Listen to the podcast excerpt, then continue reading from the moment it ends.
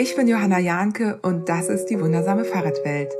Ich treffe mich hier mit klugen und inspirierenden Menschen aus der Bikepacking, Gravel und Ultracycling-Szene, die mich aus irgendeinem Grund neugierig gemacht haben. Mich interessiert, wer sie sind, was sie bewegt und wie sie ihre Abenteuer angehen. Wir sprechen über Vorbereitung, Training, Equipment, Technik und den wichtigen Faktor mentale Stärke. Die wundersame Fahrradwelt soll ich inspirieren, motivieren, unterhalten, auf neue Gedanken bringen und mit euch zusammen zu einem diverseren und nachhaltigeren Radsport beitragen.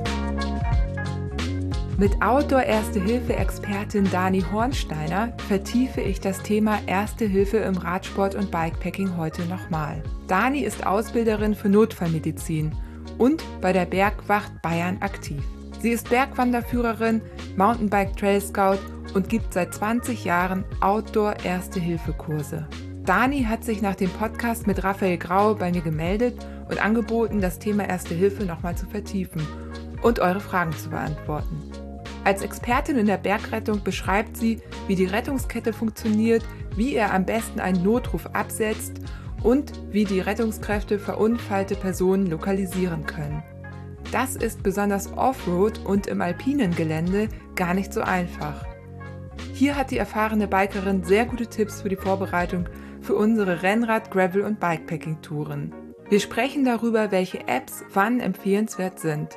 Was im Ausland anders als in Deutschland funktioniert, veranschaulicht sie anhand des Atlas Mountain Race und ihren eigenen Erfahrungen als Bergführerin in Marokko. Und bevor es losgeht, möchte ich auf die zwei Werbepartner dieser Episode aufmerksam machen. Diese Episode wird supported von Craft Sportswear. Craft ist eine schwedische Ausdauersportmarke, die ich persönlich auch schon seit vielen Jahren kenne. Hauptsächlich ist sie bekannt für ihre Funktionswäsche, aber Craft hat natürlich noch viel mehr und mich gebeten, heute nochmal auf die Essence Collection aufmerksam zu machen. Und das finde ich ganz interessant. Also die Essence Collection ist eher schlicht gehalten. Die Trikots gibt es aber in schönen Farben. Ich habe zum Beispiel, gut, meine Tochter würde sagen, es ist keine Farbe, das Kurzarm-Trikot in Asphalt.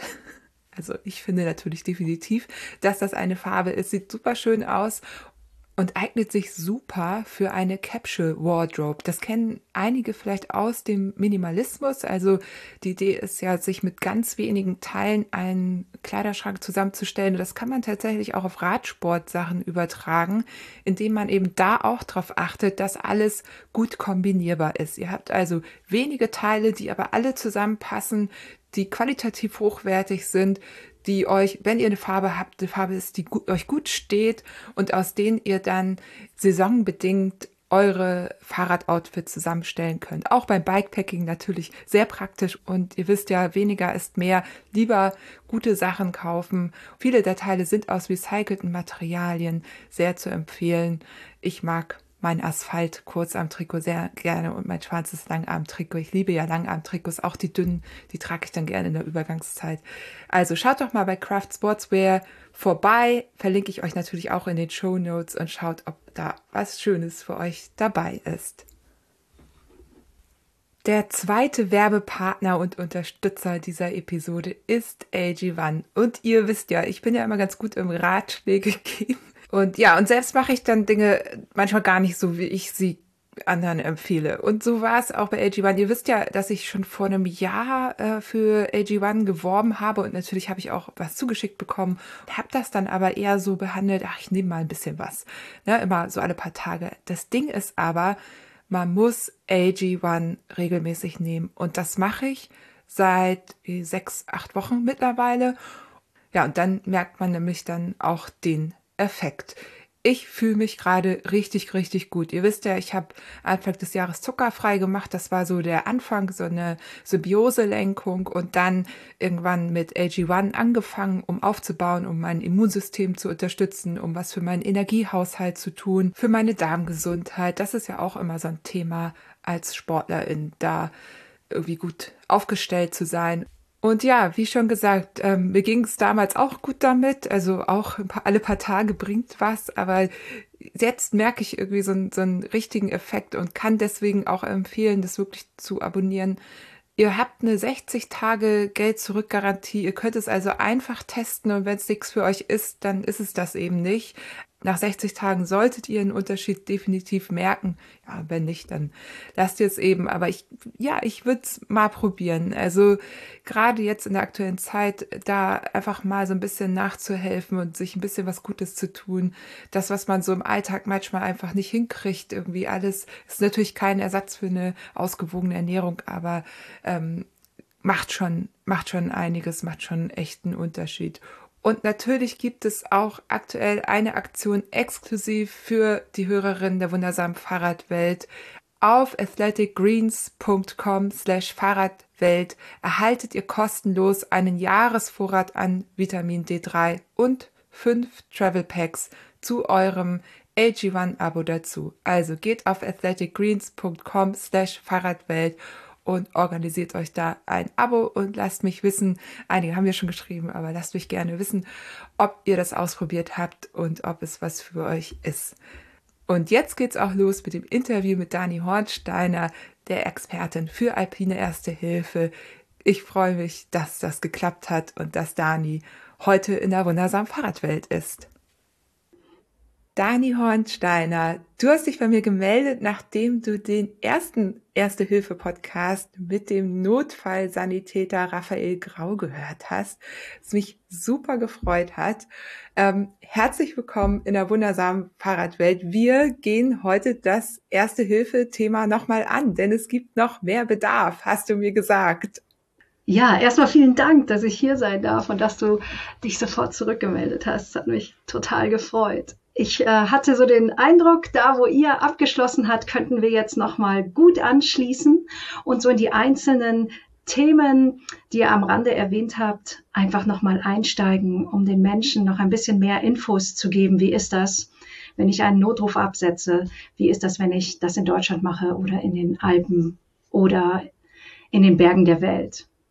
Der erste Erste-Hilfe-Podcast, oh Gott, das ist immer jetzt doppelt gesagt, ne? Also der Podcast mit Raphael, der hat wirklich viele der HörerInnen bewegt und ich habe, glaube ich, so viel Feedback bekommen wie noch nie und so ausführlich auch wie noch nie, was zeigt, wie wichtig dieses Thema ist. Und es kamen da auch gute Tipps rein, die wir auch später nochmal aufgreifen, zu denen du dann auch was sagen kannst. Neue Fragen kamen auch nochmal weswegen ich mich dann letztendlich entschieden habe, das Thema nochmal aufzugreifen. Und du hast es gesagt, du hast dich gefreut, ich habe mich gefreut, weil ich könnte mir keinen perfekteren Gast vorstellen, um das Thema nochmal aufzugreifen, denn es soll heute auch im Speziellen darum gehen, was Erste Hilfe abseits der Straßen bedeutet. Also natürlich ist das eine Grauzone, also was heißt Grauzone, das ist eine über es gibt, würde ich sagen, eine Übergangszone, bestimmte Sachen sind gleich, aber das Thema Erste Hilfe ist dann doch nochmal etwas anders zu betrachten, wenn wir eben abseits der Straßen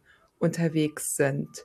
Und jetzt komme ich auch mal zu dir, wer du bist. Du bist seit 2002, also schon richtig lange, 20 Jahre, aktives Mitglied der Bergwacht in Bayern und seit 2004 auch Ausbilderin. Das sind ehrenamtliche Tätigkeiten, hast du geschrieben. Das wusste ich gar nicht, dass das ehrenamtlich passiert. Ja, das wissen ganz viele nicht, dass die Bergwacht in Deutschland ehrenamtlich organisiert ist und dass die ganzen Bereitschaften, die die einzelnen Regionen abdecken, ähm, das komplett ehrenamtlich machen. Es gibt nur im, im Bergwacht Bayern Dachverband gibt es einige Hauptamtliche. Aber die Rettung selber, wenn du am Berg oder in der Natur verunfallst und die Bergwacht kommt, dann hast du ehrenamtliche Mitglieder, die dich retten. So ist das, genau. Das ist ja irre. Ja, hätte ich jetzt nicht gedacht. Du hast dann wahrscheinlich ja auch Bereitschaftsdienst und so weiter. Anders würde das ja gar nicht funktionieren. Also der Hubschrauber, der dann kommt, das, das passiert, die Menschen da drin, das sind alles Ehrenamtliche? Nicht ganz. Das, das ist zumindest okay. hier in Deutschland nicht ganz so, sondern ähm, da sind wir schon mitten in der Rettungskette. also wenn, ja, das, ah, okay. einem, ja, wenn cool. das in einem Gebiet ist, in der die Bergwacht aktiv ist, dann geht der Notruf trotzdem in der Leitstelle ein und die alarmiert die Bergwacht.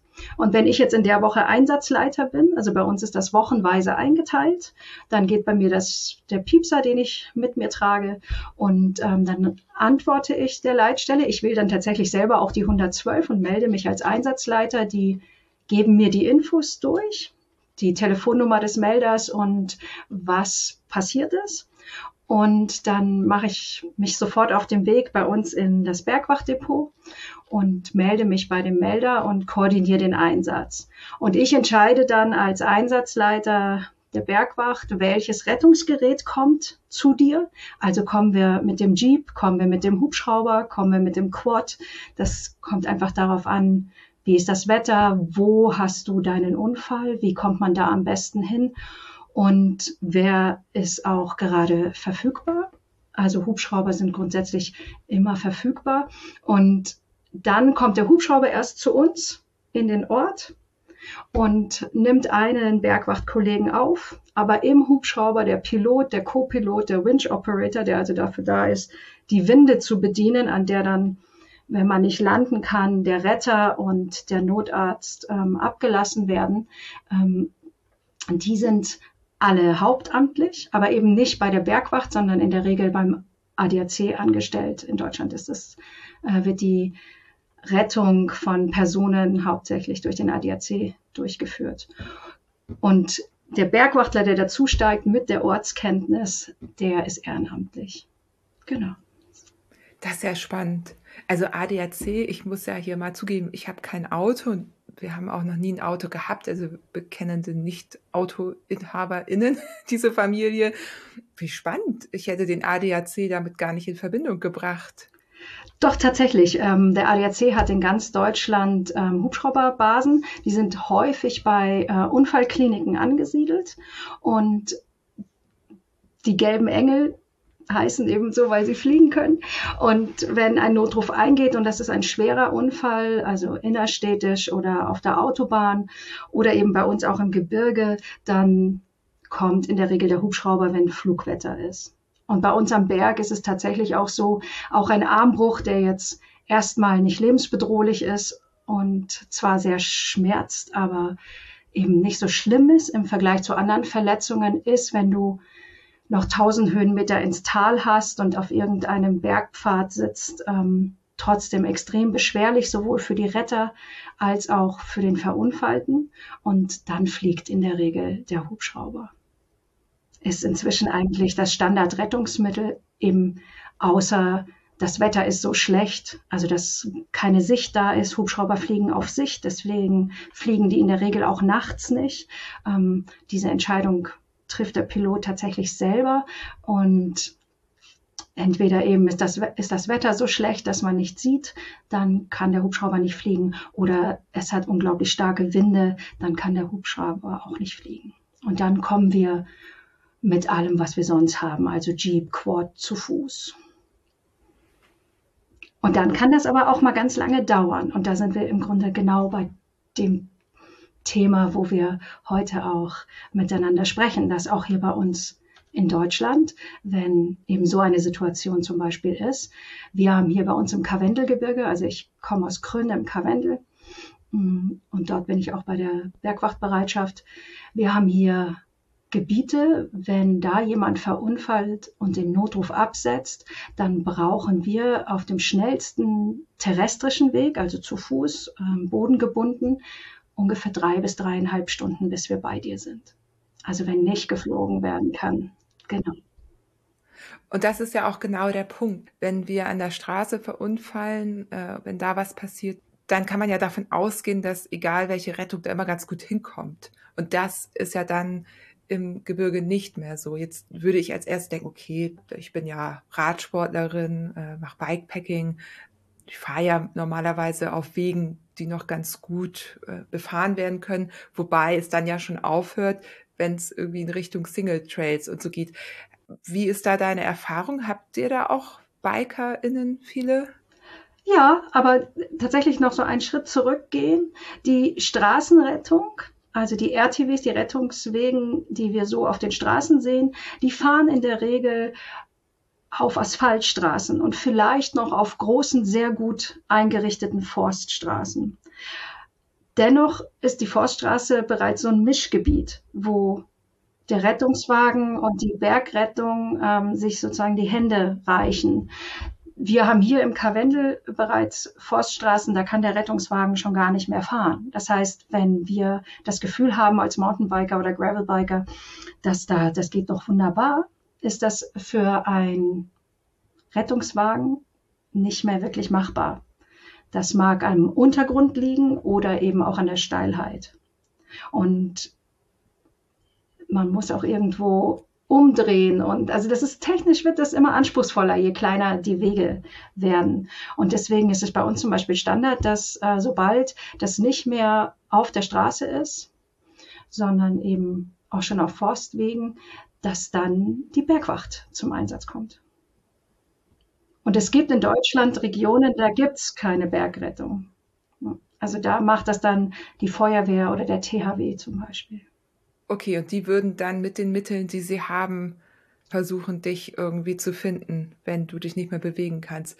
Und das ist ja der Punkt. Das ist ja im Grunde äh, der große Unterschied, dass es dann einfach sehr lange dauern kann, bis die Rettung vor Ort ist. Und das ist auch der Grund, warum du dich gemeldet hast, weil das natürlich auch eine Auswirkung darauf hat, was wir dabei haben, was, wie wir mit dem Unfall, mit der Verletzung umgehen. Wenn du jetzt äh, zwei verschiedene, du gibst ja auch Erste-Hilfe-Kurse, Outdoor-Erste-Hilfe-Kurse, da kommen wir auch noch drauf zu sprechen. Aber was ist da, wie sieht dann der Kurs aus, den du speziell für Outdoor gibst oder was, was ist da der Hauptunterschied?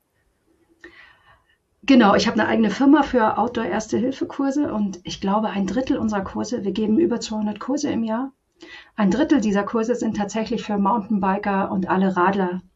Und ähm, der große Unterschied zu einem Standard-Erste-Hilfe-Kurs ist, erstens geht der zwei Tage und der geht zwei Tage, weil wir nur Praxis machen. Wir machen unglaublich wenig Theorie, gerade so viel, dass es, dass die Teilnehmer genug Infos haben, dass sie wirklich agieren können. Aber dann üben wir im Grunde zwei Tage lang in praktischen Fallbeispielen, also realitätsnahen Unfallszenarien, wie helfe ich, wenn ich zu einem Unfall dazukomme. Egal, ob der jetzt in der eigenen Gruppe passiert, mit dem Partner oder ob ich zu einem fremden Menschen dazukomme. Und da stellen wir praktisch eine Unfallsituation nach. Nehmen wir an, du bist beim äh, Gravelbiken und ähm, vor dir siehst du, dass jemand so halb im Hang drin hängt, dann wäre das das Szenario. Du kommst mit deinem Bike, also wir gehen wirklich auf die Forstwege, wir gehen wirklich auf die Trails, also wir gehen mit den Menschen dorthin, wo sie in ihrer Outdoor-Sportart unterwegs sind. Und dann drapieren wir einen Teilnehmer verletzt in die Landschaft und sagen demjenigen, was die Situation ist. Der simuliert das und die anderen, die dann dazukommen, die dürfen helfen und müssen das aber alleine lösen. Wir haben denen natürlich vorher einiges mitgegeben. Es gibt auch einen Outdoor-Erste-Hilfe-Algorithmus, der dich wie so einen roten Faden an die Hand nimmt und den trainieren wir im Grunde zwei Tage lang, so dass sich der bei dir so ein bisschen einschleift in deinem Gehirn, verbunden mit tatsächlich, das ist sehr emotional. Also du lebst, du hast, weißt irgendwann nicht mehr, ist es echt oder nicht. Und das ist der große, große Mehrwert, weil du so engagiert bist in der Situation, dass du das auch alles fühlst. Und dieses Fühlen in Verbindung mit dem, was du tust, das bleibt nachhaltig in deinem Gedächtnis. Und wir wissen inzwischen, ich gebe diese Kurse jetzt auch schon seit 20 Jahren, ähm, wissen wir, dass die Menschen, wenn sie dann draußen wirklich bei einem Unfall sind, sich einfach erinnern, weil sie, ich sage immer so gerne, so kleine YouTube-Filme haben aus diesen ganzen vielen Szenarien, die wir geübt haben, die immer realitätsnahe Unfälle sind. Wir überlegen uns da jetzt nichts Exotisches, sondern das, was dir draußen begegnen kann. Und dadurch wissen sie sofort, was hat da funktioniert, was hat nicht funktioniert und was muss ich unbedingt machen. Und damit sind sie ganz, ganz gut gerüstet. Genau. Und das ist ja, darauf wollte ich auch so ein bisschen hinaus, besonders wichtig, wenn klar ist, dass äh, man selber helfen muss. Also auch wirklich praktisch sich um Verletzungen kümmern muss, weil eben die Rettung nicht direkt da ist, wie es normalerweise ja auf der Straße der Fall ist. Nun ist ja das Beispiel mit Anna Orenz in Spanien eigentlich auch äh, wieder gegenteilig, weil bis da der richtige Rettungswagen da war. Da kam ja erst so ein Wald- und Wiesen-Rettungswagen. Genau. Ich weiß gar nicht, ob Raphael das so deutlich gesagt hat, aber das war ja erst quasi der falsche. Ich weiß nicht, was da schiefgelaufen ist. Es hat ja zwei Stunden gedauert, bis die da waren, ja, letztendlich. Genau. Aber das ist, ähm, da sind wir jetzt im Ausland. Ne? Wenn wir, also wir müssen wirklich unterscheiden, wie funktioniert das in Deutschland, wie und dann wie wie funktioniert das im Ausland? Und das funktioniert in jedem Land anders. Und wenn wir dann in die Regionen der Welt kommen, also Afrika, Asien, Südamerika, dann funktioniert das wieder ganz anders. Und wir haben das große Glück, in einem Land zu leben, in dem die Rettungskette ziemlich gut funktioniert. Und dennoch kann es auch hier passieren, dass es mal länger dauert. Und sobald du jetzt davon sprichst, dass du irgendwo in Italien bist, was ja ein sehr modernes Land bist, oder e-, eben da in Spanien, wo äh, die Anna verunfallt ist, das sind ja sehr, sehr moderne Länder. Und dennoch, je weiter entfernt du von Zivilisation bist, und das kann auch eine einsame Landstraße sein, und wenn es dann auch noch nachts ist, das war ja nachts, als die Anna verunfallt ist, ähm, dann wird es immer anspruchsvoller. Lass uns doch mal auf diese Rettungskette eingehen. Also ich würde gern erstmal bei Deutschland bleiben, mhm. so dass wir hier einmal anfangen. Denn ich denke, die viele fahren hier in Deutschland, aber dann würde ich gerne auch ins Ausland gehen, denn viele HörerInnen sind ja auch bei größeren Rennen im Ausland dabei, in Marokko, in Kirgistan. Aber lass uns erstmal bei Deutschland bleiben. Wie ist da die Rettungskette? Also bei uns in Deutschland ist es so, dass wenn du zu einem Unfall dazukommst, dann gibt es nur eine Nummer, die du wählst. Und das ist die 112, der Europanotruf.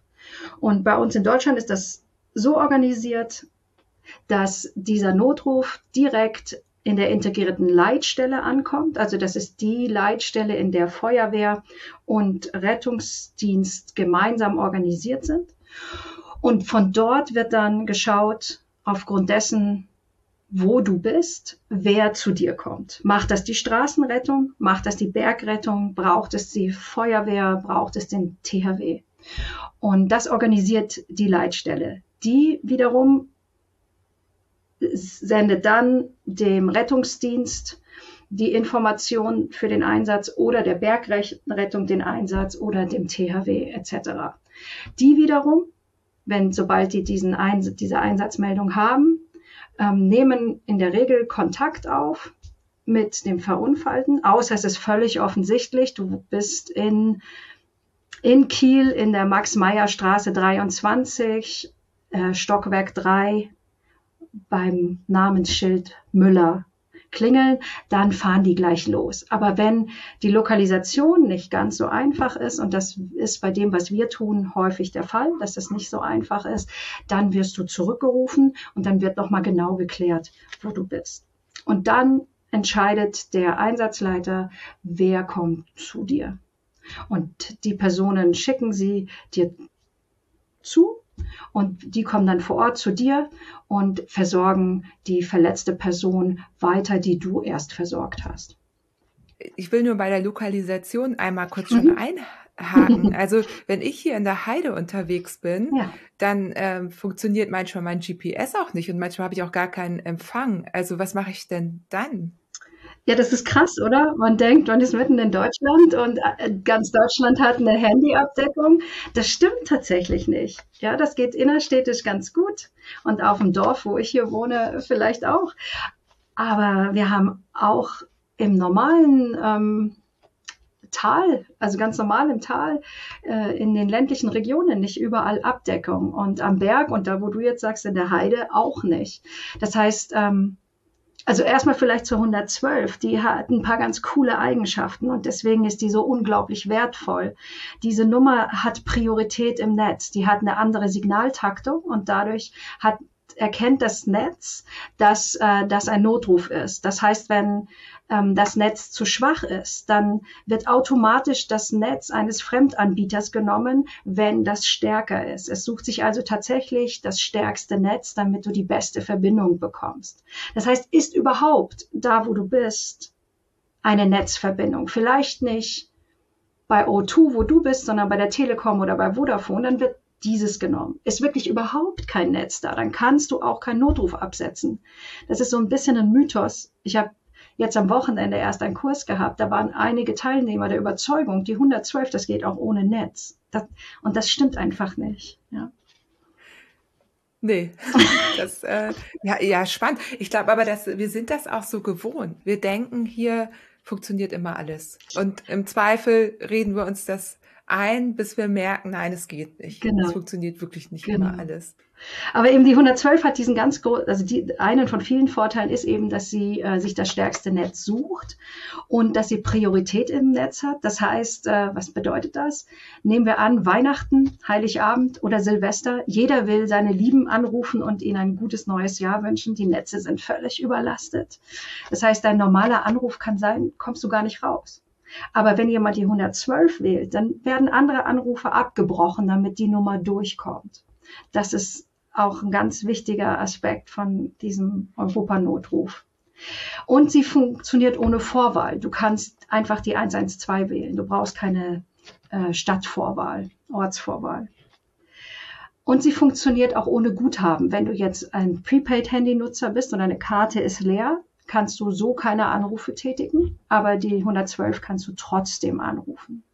Du brauchst aber zwingend eine SIM-Karte, zumindest in Deutschland. Das ist sehr spannend. Ich finde es total spannend, aber ich bin vielleicht auch ein kleiner Freak in der Hinsicht. Genau. Und das heißt, du kannst es auch mit einem fremden Handy machen. Das heißt, ähm, wenn du selber gerade keins hast oder bei dir der Akku leer ist, dann kannst du einfach das Handy von irgendeinem Menschen nehmen und ähm, auch wenn der Bildschirm gesperrt ist, gibt es da in der Regel eine Notruftaste. Und wenn du die anklickst, dann geht die Tastatur auf und du kannst den Notruf wählen, ohne dass du in das Handy hinein musst und damit äh, Zugang auf die Daten des fremden Menschen hast. Das passiert da eben nicht.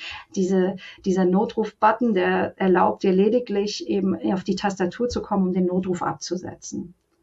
Das ist auch äh, super, weil du hast in der Regel in so einer Situation ziemlich viel Stress. Also auch selber, wenn du beim Unfall dazukommst, ist, hast du viel Adrenalin, dein Puls ist oben, du schwitzt, du hast ganz, ganz viele Gedanken im Kopf, du hast eh schon eine Ausnahmesituation und da muss es irgendwie leicht sein, den Notruf abzusetzen und nicht daran scheitern, dass äh, du in deiner Nervosität vielleicht das Handy nicht gut bedienen kannst, weil das mit dem Wischen nicht klappt oder die Taste nicht funktioniert oder so. Genau.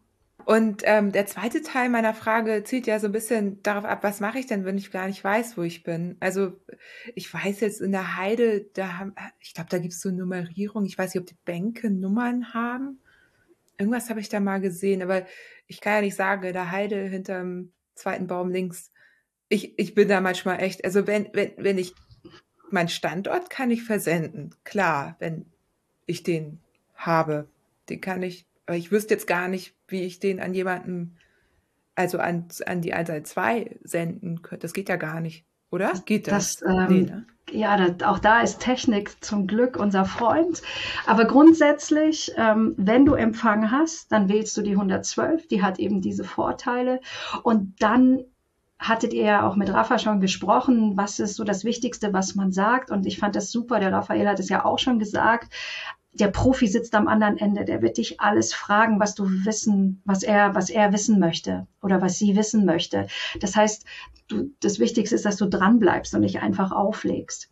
Dennoch ist es gut, die Antworten zu haben. Und die wichtigste Antwort ist, so genau wie möglich sagen zu können, wo du bist. Und da hast du völlig recht. Das ist in manchen Regionen gar nicht mehr so einfach.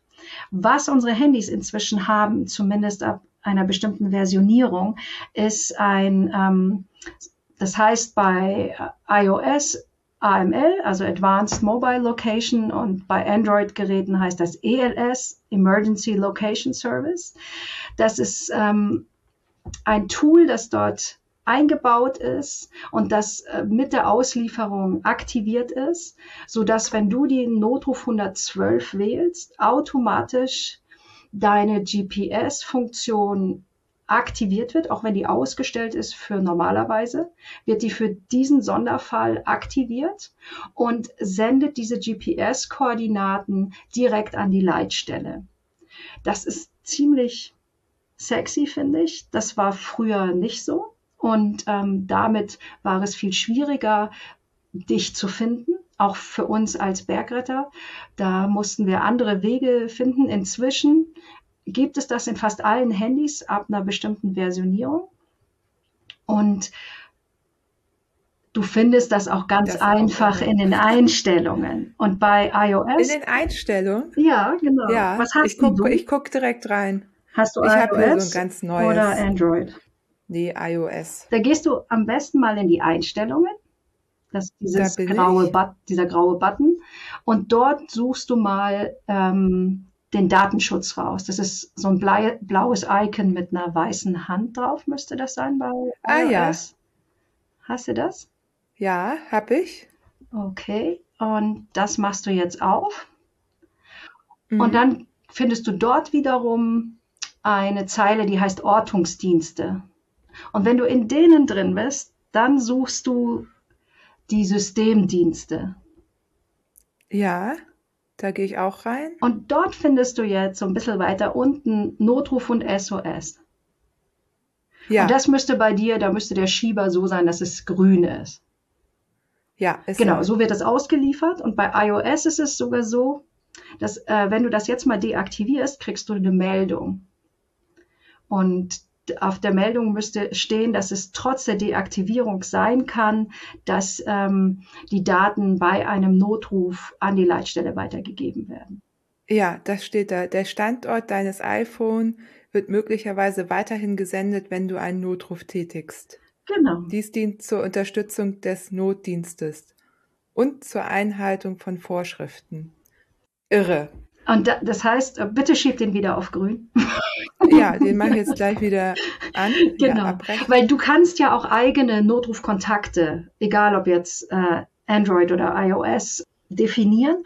Und wenn du diese Funktion eben auf grün hast, dann bekommen die auch automatisch eine SMS mit deinem Standort. Das heißt, wenn du jetzt da deine Mutter oder deinen Mann ähm, als SOS-Notrufkontakt anlegst, dann wird praktisch mit dem Anruf der 112 werden die GPS-Koordinaten an die Leitstelle übermittelt und auch an deine Notrufkontakte. Und das mache ich auch hier drin oder wo mache ich das? also das kannst du initial einmal einrichten. Ich selber bin kein iOS-User, deswegen kann ich dir nicht, kann ich dir das nicht sagen. Ähm, bei Android ist das so, dass du das initial einmal einrichten kannst und dann kannst du immer wieder mh, hm, das verändern, wenn du möchtest. Ja, das ist ja super praktisch. Das ist total praktisch. Das Ding ist, ja. dass ähm, die Leitstellen AML-fähig sein müssen. Das sind noch nicht alle Leitstellen. In, ähm, in Bayern ist das so. Also ich komme ja aus Bayern und da wurden die alle umgestellt. Für die Leitstellen jetzt bei dir müsste man am besten einfach mal bei der Leitstelle anrufen. Also nicht die 112 oder denen eine E-Mail schreiben und einfach fragen. Das ist aber ein Dienst, der ähm, immer weiter praktisch implementiert wird, weil er so unglaublich praktisch ist. Und wenn aber eine Leitstelle nicht AML-fähig ist, dann darfst du die Koordinaten dir selber in deinem Handy raussuchen, am besten über eine GPS-App da sollte jeder einfach mal schauen, wie kriege ich denn aus meinem Handy die GPS-Koordinaten. Weil ja. die kannst du dann durchgeben und damit kann die Leitstelle sehr viel anfangen. Und da spielt es auch keine Rolle, ob das Gauss Krüger ist oder ob das UTM ist oder Grad Minuten. Ähm, wir, also die Leitstellenkollegen oder wir jetzt bei der Bergwacht, wir geben das ein und das konvertiert uns das automatisch und zeigt uns dann auf der Karte an. Und dann werden wir im Gespräch mit dir nochmal ganz klar ähm, schauen, bist du wirklich da, wo wir bei uns den PIN sehen. Weil manchmal, wenn es nicht genug Satelliten gibt, hast du ja eine ordentliche Abweichung. Oder wenn ein tiefes Tal da ist, ähm, dann kann es sein, dass du tatsächlich ein ganzes Stück entfernt von dem bist, was wir sehen. Und das werden wir nochmal über die Kommunikation am Telefon mit dir klären. Genau. Also zu einer guten Vorbereitung für eine Tour im alpinen Gelände gilt ähm, herauszufinden, ob ähm, das über diesen AML, über, also ob die Leitstellen in, in der Region, in der ich dann unterwegs bin, AML-fähig sind. Und äh, wenn nicht oder sowieso, sollten wir alle mal herausfinden, wie wir Koordinaten im Handy äh, finden, wo wir die finden und ob wir vielleicht eine App brauchen dafür. In der Stadt ist das ja so, jeder hat schon mal seinen Standort geteilt. Ne? Genau, mit WhatsApp geht das zum Beispiel total easy, aber du kannst der Leitstelle keine WhatsApp schicken. Und du kannst der Leitstelle auch keine SMS schicken. Von daher kannst du das nur verbal durchgeben. Für die, fürs Gebirge, also hier im Alpenraum, äh, Bayern, Tirol, Südtirol, gibt es eine geniale App, ähm, die heißt SOS EU Alp App, also SOS und dann extra EU und dann Alp und App. Und das ist eine Leitstellen-App. Und das macht sie so besonders. Es gibt viele Apps, wo du mit denen du einen Notruf absetzen kannst. Dann wählt die App das für dich.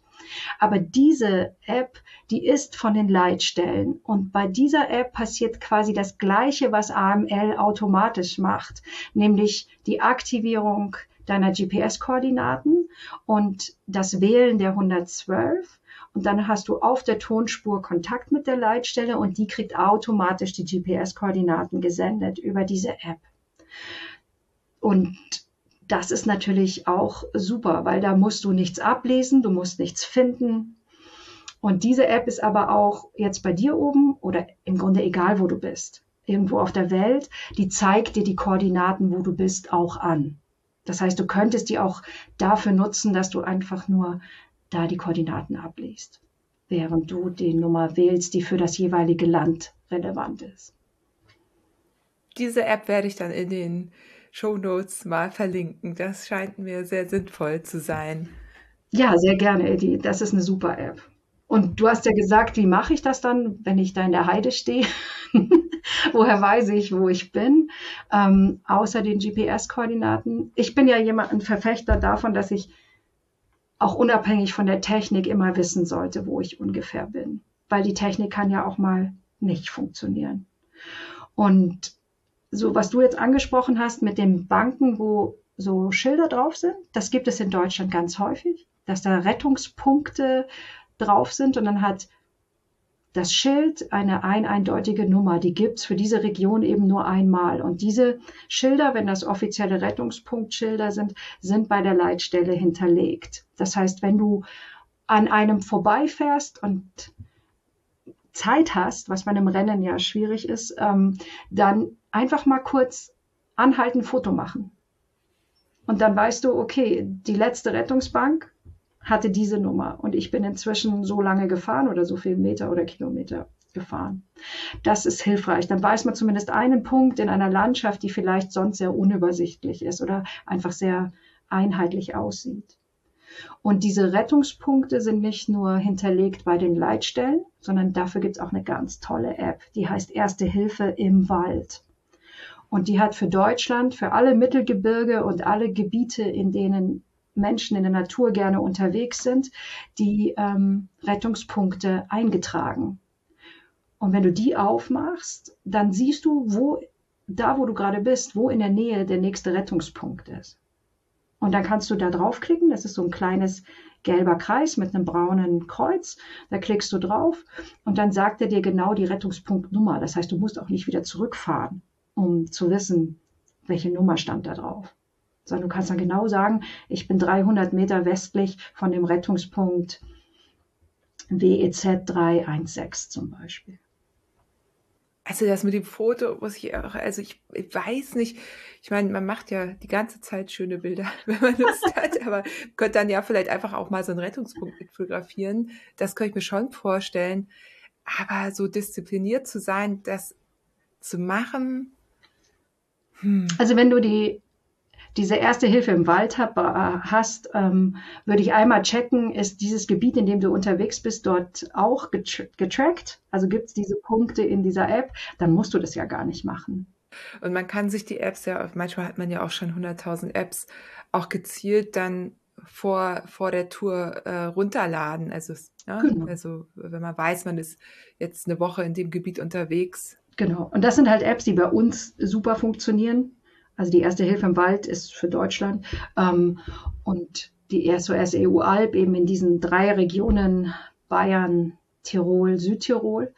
Und wenn du dann aus diesen Regionen rauskommst, dann wird das anspruchsvoller mit der Ortung weil erstens diese Leitstellen nicht immer unbedingt AML-fähig sind und ähm, vielleicht dich auch von sich aus nicht orten können. Hier bei uns in Deutschland gibt es, gibt es, haben die Leitstellen und auch die Bergrettungswachen ähm, das sogenannte Smart Locating System. Das ist ein, ein Programm, das uns erlaubt, dir eine SMS auf dein Handy zu schicken. Und wenn, da ist ein Link drin und wenn du den anklickst, erlaubst du uns die GPS-Koordinaten auszulesen. Das muss so sein aus Datenschutzgründen, weil wir ja nicht einfach irgendwas aus deinem Handy rauslesen dürfen. Und dann kriegen wir die auch. Und damit können wir dich auch ganz gut lokalisieren. Und das funktioniert ganz gut. Also wir haben hier schon ganz spannende Einsätze gehabt, wo es ganz schwierig war, überhaupt den Melder zu lokalisieren. Und da kann das durchaus sehr hilfreich sein. Aber diese, dieses Smart Locating System hat jetzt auch nicht jede Leitstelle in jedem Land. Das, das kommt halt sehr darauf an, wo du auf der Welt unterwegs bist. Und hast du denn für Deutschland eine Idee oder kann, kann man sagen, irgendwie 80 Prozent haben die und 20 Prozent nicht oder ist es eher andersrum? Die meisten Leitstellen, würde ich sagen, haben das. Ich, also in Bayern ist das ganz konkret so und die Bergwachten, die Bergwachtbereitschaften haben das auch grundsätzlich alle. Je weiter das nach Norden geht, kann ich das tatsächlich nicht ganz genau sagen. Aber da, wir können uns erkundigen und das ähm, mit in die ja. ähm, Shownotes reinschreiben. Ja, genau, würde ich auch mal sagen. Das äh, würde mich auch interessieren, weil ja, hier ist vielleicht die Notwendigkeit wie bei euch nicht ganz so hoch, weil wir haben hier jetzt eine naja, nicht so viele Berge. Ja, aber es geht ja gar nicht darum, dass es Berge sind. Ne? Es geht mehr darum, dass es Landschaft wird, Natur wird, die, die eben nicht mehr mit dem Auto befahrbar wird. Und da, da habt ihr ja viele Landstriche im Norden. Ja, gut, das stimmt. Ja. Und ich finde, das ist da sogar manchmal unübersichtlicher. Ich war jetzt am Niederrhein und da gibt es schon so Flecken, da guckst du in jede Richtung und es ist ganz flach und es sieht relativ ähnlich aus.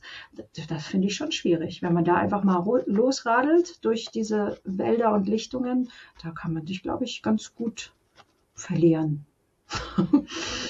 ja, ich habe auch gerade überlegt, wenn ich so am Deich fahre, kann ich auch nur sagen, ja, ich bin ja gerade am Deich. Mhm ähm, ne, jede, aber da könnte man zum Beispiel nach den Deichkilometern gucken. Ja, wenn es sowas das gibt, ist jetzt auch, dann, ja, dann genau. ist das super. Die, die werden immer gezählt. Ja, ja. da ähm, bin ich natürlich nahe der Straße, aber auch da äh, wirklich ganz genau sagen zu können, wo man sich gerade befindet. Ich äh, musste auch mal einen Notruf absetzen, schon ein paar Jahre her, in der Nähe vom Hamburger Hauptbahnhof. Mhm. Das war eine Ecke an einer riesengroßen Kreuzung, also direkt am Hauptbahnhof, irgendwie aber eine, so eine große Kreuzung, dass der äh, Rettungswagen wie dreimal an mir vorbeigefahren ist, weil nicht klar war, an welcher Ecke ich da stehe und äh, mich dann von der gegenüberliegenden Seite am Ende gesehen hat, aber dann auch erstmal wieder drehen musste, genau. um an meine Ecke zu genau. kommen. Genau. Ja, das ist auch in der Stadt, ist es manchmal auch sehr unübersichtlich. Also da ist die Schwierigkeit ja eher, dass es aufgrund der vielen Straßen und der vielen Menschen ähm, unübersichtlich wird, werden kann. Also da, wo man, was man gar nicht so denkt. Also ja, ähm, du hast jetzt eben gesagt, in Deutschland sind wir da, ähm, haben wir Möglichkeiten. Es gibt Apps, die gut funktionieren. Es gibt, wir sind hier eigentlich relativ sicher unterwegs, kann man schon sagen. Ne? Wenn wir uns gut vorbereiten, haben wir immer Möglichkeiten, auch einen Notruf abzusetzen und äh, da auch äh, schnell Hilfe zu bekommen. Wir sind da gut aufgestellt, auch gut im Vergleich zu anderen Ländern. Dennoch, wie ich ja ganz eingangs gesagt habe, gibt es schon Situationen, wo du durchaus relativ lang alleine mit deiner verletzten Person bist. Ähm, der, die, Durchschnitt, die durchschnittliche Anfahrtszeit eines Rettungswagens in Deutschland ist 8,8 Minuten. Das ist super schnell. In der Zeit hast du wahrscheinlich gerade mal geschafft, die Person anzusprechen und wenn sie bewusstlos ist, ähm, je nachdem, ob sie atmet oder nicht, stabil zu legen oder mit der Reanimation zu beginnen. Aber in ganz vielen Bereichen kommst du eben nicht so schnell hin. Und da ist es umso wichtiger, dass du deine Erst, erste Hilfemaßnahmen halt gut, gut beherrscht, weil du im strengsten Fall dieses Leben in deinen Händen hältst und dass äh, diese Lebensflamme am Leben hältst, bis die Profirettung da ist. Und dadurch ist es so wichtig, dass wir wirklich gut sagen können, wo wir sind, weil wir werden euch immer finden, aber je genauer wir euch lokalisieren können, desto besser. Und deswegen finde ich, neben all diesen wunderbaren technischen Mitteln muss es unbedingt, dass wir wissen, wo wir sind und nicht in unserem Flow uns total verlieren, sondern ich fände es schön, wenn wir immer die Möglichkeit haben, sagen zu können, wo wir sind, weil wir zum Beispiel gerade an einer sehr markanten ähm, irgendeinem einer markanten Landmark vorbeigekommen sind, dass wir uns das merken. Da war, das habe ich, da bin ich dran vorbeigekommen. Oder hier war ein Schild, das war besonders. Oder wo ich stehe, da kann ich ein ein besonderes Haus sehen oder eine besondere Silhouette eines Berges sehen, so dass ich, dass ich das so möglichst gut beschreiben kann.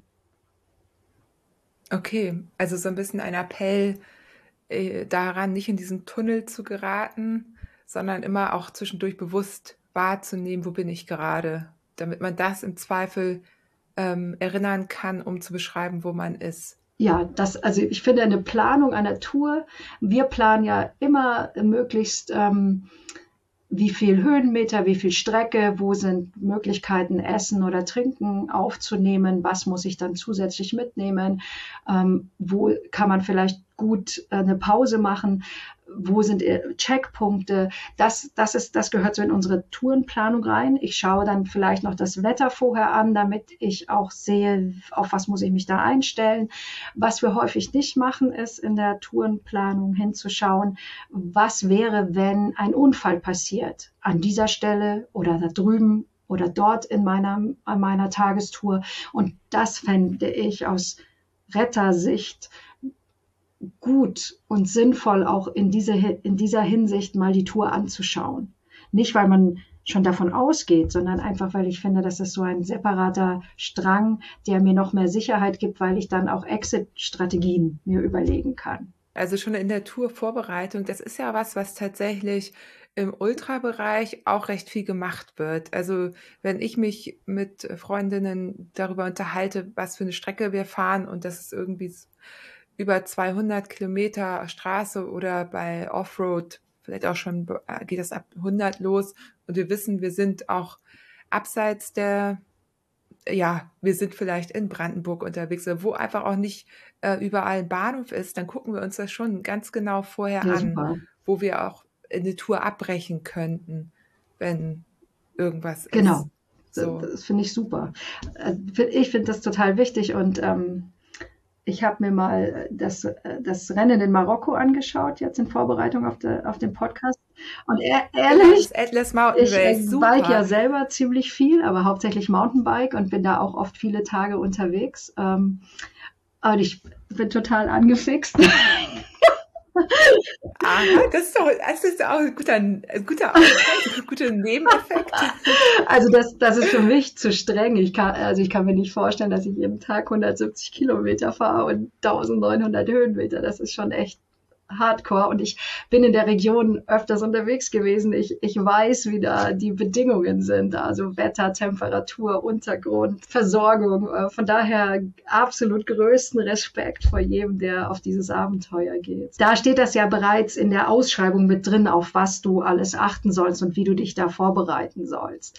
Und das finde ich gerade in so einer Region ist das unumgänglich, dass ich mich auch mit diesem Thema beschäftige, was wäre wenn und wie kann ich mich selber am besten unterstützen, wenn dann doch was passiert. Würdest du sagen, es reicht aus, was es da vom Veranstalter an Informationen gibt oder ist dir jetzt was aufgefallen, was, was du da noch ergänzen würdest? Ich finde das tatsächlich ziemlich gut, ähm, dass und auch unumgänglich, dass du einen Tracker dabei haben musst dadurch, dass es ein Rennen ist, ne? Da ist, haben die alle einen Tracker. Genau. Äh, dieser Tracker hat auch einen Notfallknopf. Genau. Genau. Und äh, dieser Notfallknopf ist äh, super. Also der ganze Track, also ich finde, wenn du in solchen Regionen unterwegs bist und es gibt Technik, die dir da das Leben retten kann, weil es dort einfach keinen Handyempfang gibt. Das gibt es da einfach nicht. Über Meilen und Kilometer und wirklich weite Strecken, weil da ja auch kaum Ansiedlungen sind. Und da finde ich, wenn es sowas gibt, so eine technische Unterstützung, dann nimm die mit. Also beim Rennen ist das Voraussetzung, aber wenn du das privat machst, nimm einen Tracker mit. Und am besten einen Zwei-Wege-Tracker, der heißt, das heißt, du kannst SMS schicken, aber du kannst auch welche bekommen. Und ähm, der eben diesen SOS-Button hat. Weil die funktionieren hervorragend und die sind, egal mit welchem Tracker du da arbeitest, ähm, der, die sind alle verbunden mit äh, dem International Emergency Response Coordination Center in Texas. Und äh, da drückst du nur auf diesen SOS-Button. Also man muss sagen, du brauchst eine aktive SIM-Karte dafür. Ähm, Dennoch, du drückst auf diesen SOS-Button und dann geht eine Notfall-SMS mit deinen Koordinaten an dieses Center in Texas. Und dann bekommst du eine SMS zurück, wenn du eben ein Zwei-Wege-System hast. Ähm, jetzt der, der InReach von Garmin zum Beispiel hat das. Und dann kannst du mit denen tatsächlich über S kommunizieren. Und dieses Gerät kannst du über Bluetooth auch mit deinem Handy verbinden. Und dann, dann gibt es so ein ganz kleines, das ist so, das ist kleiner als meine Handfläche. Aber ich habe ja mein Handy dabei und dann kann ich das verbinden und dann kann ich ganz entspannt auf meinem Handy tippen. Und da kannst du so viele SMS hin und her schicken, wie notwendig ist. Und die initiieren praktisch die Rettung für dich. Dann musst du gar nicht unbedingt wissen, wie ist die Rettungskette im Land. Im Fall von Marokko ist es nämlich wirklich schwierig, Hilfe zu bekommen.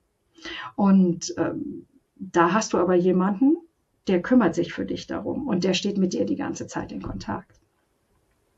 Und warum ist das jetzt in Marokko speziell so schwierig? Ich meine, du warst ja selber da und hattest äh, eine Situation. Kannst da aus eigener Erfahrung berichten? Genau, ich, ich habe äh, viele Jahre als ähm, Trekking Guide, also als äh, Bergwanderführer gearbeitet und habe viele, viele Touren ähm, auch im Atlasgebirge geführt, auch also die eine der gängigen Tour, die ich gemacht habe, sind so elf Tage Durchquerung des großen Atlases und äh, mit Besteigung vom äh, Tupkal.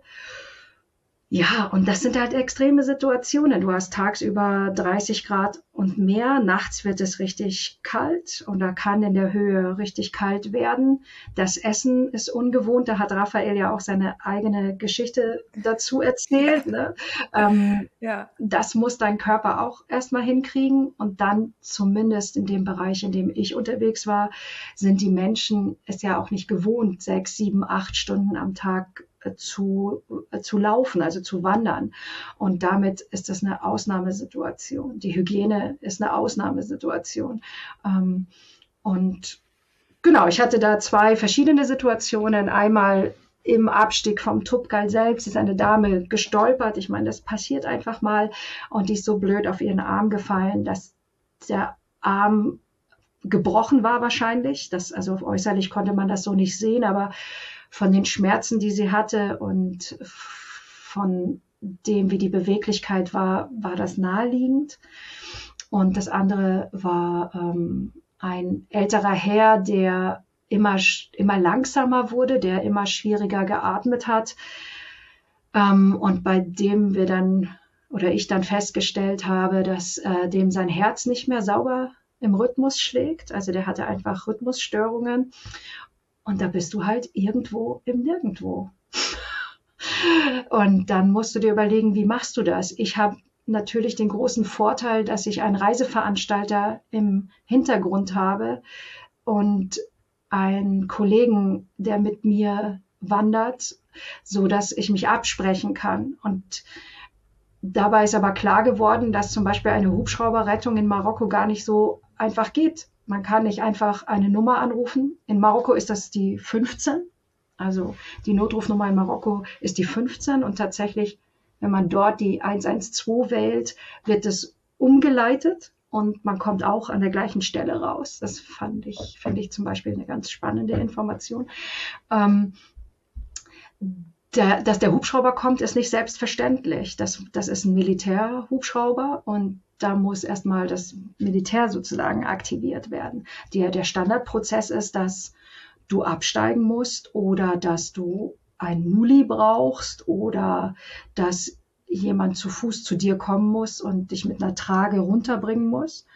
Und ja, das, das kann Tage dauern. Also mit dem Armbruch zum Beispiel mussten wir noch absteigen. Ich habe den geschient eben mit einem Samsplint. Das hat der Rafa ja auch kurz erwähnt.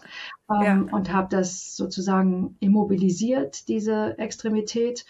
Und dann sind wir ganz vorsichtig abgestiegen. Der Rest der Gruppe ist mit dem Kollegen halt schon vorgegangen. Und ähm, dann mussten wir auch noch eine Nacht bleiben. Also weil es wurde dann dunkel und dann am nächsten Tag konnten wir erst raus. Und die Dame ist im Grunde anderthalb Tage mit einem gebrochenen Arm rumgelaufen, weil es anders in der Situation nicht ging. Ja. Und das muss man halt so für sich wissen. Ne? Also wenn bei uns was passiert, dann kann es sein, dass du auch mal drei Stunden wartest. Oder vielleicht wird es auch bei schlechtem Wetter, wenn du sehr weit von Hilfe weg bist, hier in Deutschland, ähm, auch mal sechs Stunden dauern, bis du im Krankenhaus bist. Aber in den Bergen der Welt oder in den Landschaften der Welt, dann kann, das kann auch zwei Tage oder drei Tage dauern. Im Hohen Atlas in unserer Durchquerung gab es ein Stück, das über drei Tage ging. Da gab es keine Straßen, da gab es nur kleine Wege. Da musste ich wirklich für mich ganz klar haben vorher, können alle Menschen, mit, die mit mir jetzt hier unter meiner Obhut unterwegs sind, diese drei Tage meistern. Und wenn ich da nur ansatzweise Zweifel hatte, musste ich ein Gespräch führen, weil das ist für niemanden, weder für die Person noch für die Gruppe, noch für mich, noch für die Kollegen irgendwie sinnvoll, wenn du dann mittendrin jemanden hast, der dir kollabiert und bewusstlos wird oder andere Beschwerden hat, weil das, das ist ja nicht nur die Zeit, anderthalb Tage, sondern die Strapazen, die damit verbunden sind, die Person da rauszubekommen. Also das ist einfach nochmal eine ganz andere Situation. Ja, ja. Ja, ich ähm, bin da auch gerade am überlegen, also äh, in diesen äh, Self-Support Bikepacking-Rennen sind viele ja ganz alleine unterwegs, mhm. ähm, maximal im Zweierteam. Die Strecke ist allerdings fest, das heißt, es kommt wahrscheinlich immer jemand vorbei an dir. Also die Chance ist auf jeden Fall groß, dass du gefunden wirst, wenn du nicht irgendwie irgendwo liegst, wo man dich nicht sieht, was natürlich auch passieren kann. Ähm, das heißt, ja, so wie es ja eben auch bei, bei Anna passiert ist, die hatte nun Glück, das war ja eine selbst geplante Strecke, das da genau. unterscheidet man da so ein bisschen, ne? Mhm. Feste Strecke oder selbst geplant. Bei den festen Strecken ähm, kommt dann jemand vorbei. Aber ähm, ja, dadurch, dass das Ganze auch ähm, eben auch gerade sehr modern ist, sehr stark auch durch die sozialen Medien geht und so weiter, hat man schon manchmal das Gefühl, dass das vielleicht auch ein bisschen unterschätzt wird, so von den TeilnehmerInnen. Nicht, nicht von allen, aber von mhm. einigen auf jeden Fall. Ähm, und dass sich da eben, ja, dass einige sich dann doch nicht ganz so akribisch vorbereiten und hinterfragen, ob das nun wirklich ähm, ob sie dem wirklich gewachsen sind. Das kannst du wahrscheinlich deutlich besser beurteilen als ich. Was ich einfach an der Stelle ganz wichtig finde, ist das, was du gerade auch gesagt hast, mit dem Fahrrad oder mit, äh, egal ob es jetzt Gravelbike oder Mountainbike oder Streetbike ist, ähm, bist du ja in der Regel auf befestigten Wegen unterwegs. Die, ja, ähm, jein. also, das, das heißt dann zum Beispiel beim Atlas Mountain Race Hikebike. Ja genau. da sind große Passagen bei, wo, tragen wo die Räder ne? oder schieben. geschoben, über Geröll genau. geschoben werden. Genau, ich habe ein paar Bilder gesehen und dachte mir, okay, wenn du da einen Unfall ja. hast, das ist auch spannend. Ähm, ja. Genau, also ich, es hat ja aber auch, ich will jetzt ja gar nicht so, darum geht's ja gar nicht, ne? Wir wollen ja keine Ängste nee, schüren genau. oder so, aber es hat ja eine direkte Auswirkung im Grunde darauf, wie du dich vorbereitest, so ist es. Ähm, ne, wie du, äh, was du dabei hast, um im Zweifel Hilfe zu holen und auch was du so im Erste-Hilfe-Kit noch hast, was du vielleicht sonst nicht dabei hättest.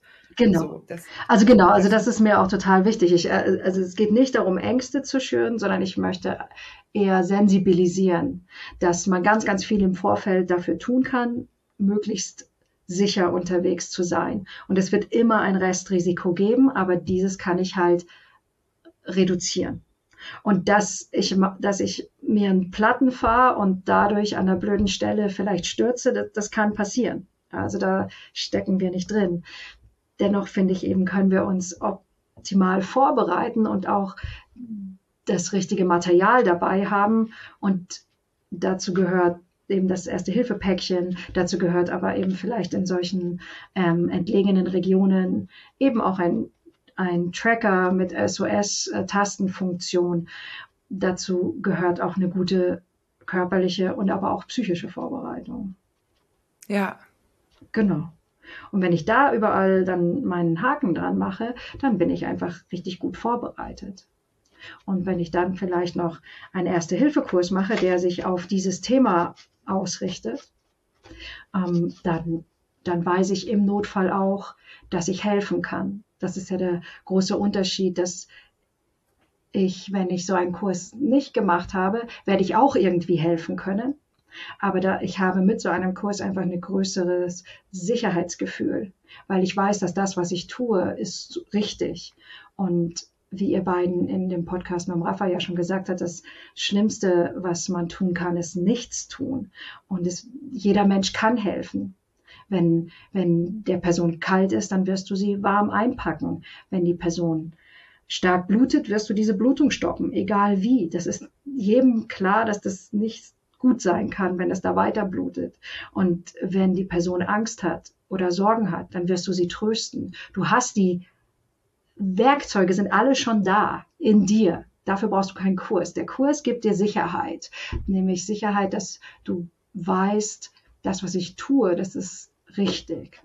Abgesehen davon, dass du wirklich nichts falsch machen kannst. Aber er, er vermittelt einfach große Sicherheit und Routine, sodass ähm, du nicht so nervös bist und nicht ja. so hektisch. Also das habe ich auch gemerkt. Ich habe ja hier nur so einen Tageskurs gemacht, den ich aber auch schon gut mhm. fand. Mhm. Also ne, besser eben als nichts, besser als der normale theoretische Indoor Erste-Hilfe-Kurs. Wobei ich auch da sagen muss, also auch nochmal hier die, die mir auf Insta, also die, die den Podcast auf Instagram folgen, haben das, glaube ich, letzte Woche mitbekommen, dass eine Hörerin ähm, Alex nämlich äh, morgens auf dem Weg zur Arbeit jemanden reanimiert hat. Sie hatte gerade am Vorabend meinen Podcast gehört, deswegen hat sie mir dann sofort geschrieben.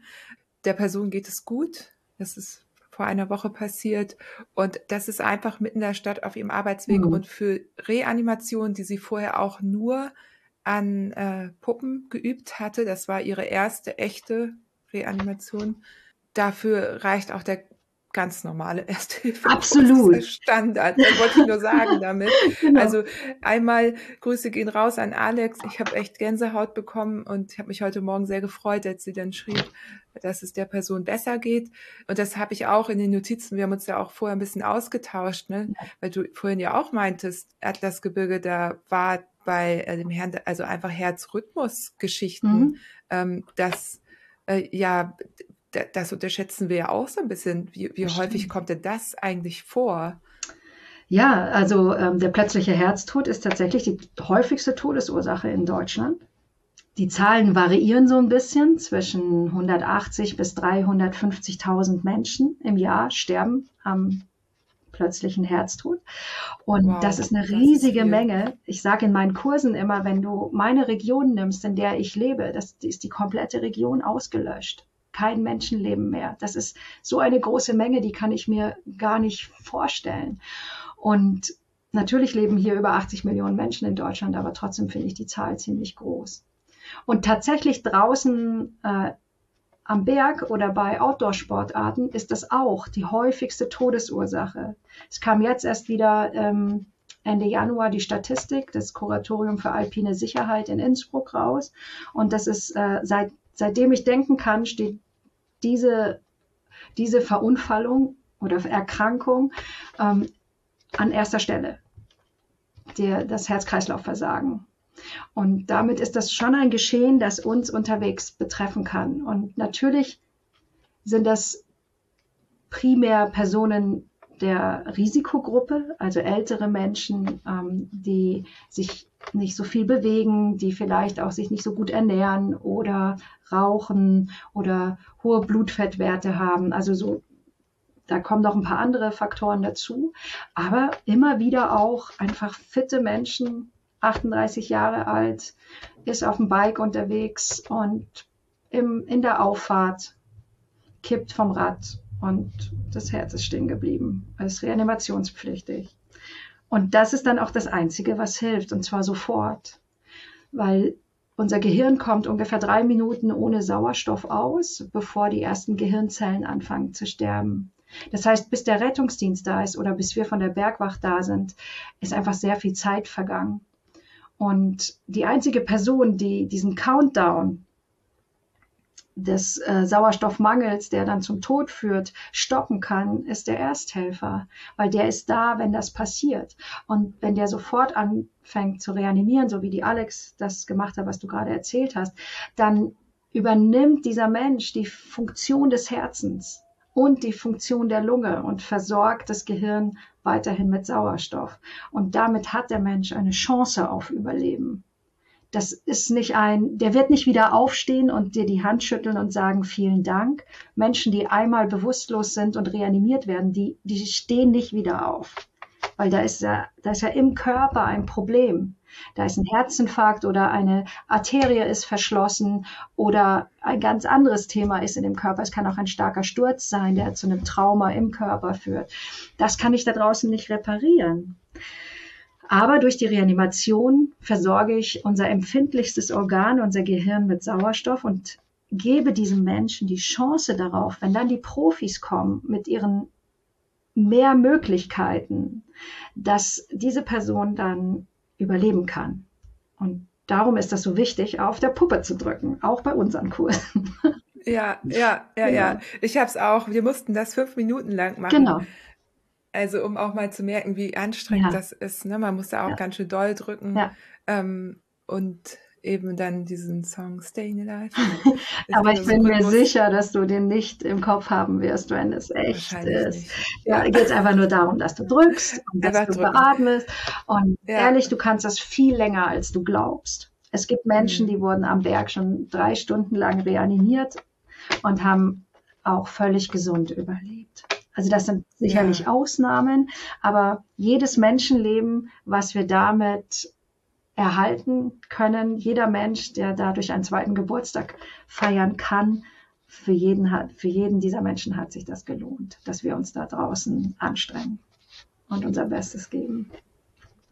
Ja, ähm, mir war das auch nicht so klar. Also ich ähm, nehme gerade auch aus jeder Episode, auch aus der mit Anna, wo sie aus ihrer ähm, Perspektive berichtet hat, wie für sie der Unfall war, echt unheimlich viel mit. Mhm. Dani, du hast noch was mitgebracht, bevor ich aber darauf zu sprechen komme, noch also ein kleines Goodie sozusagen für die HörerInnen.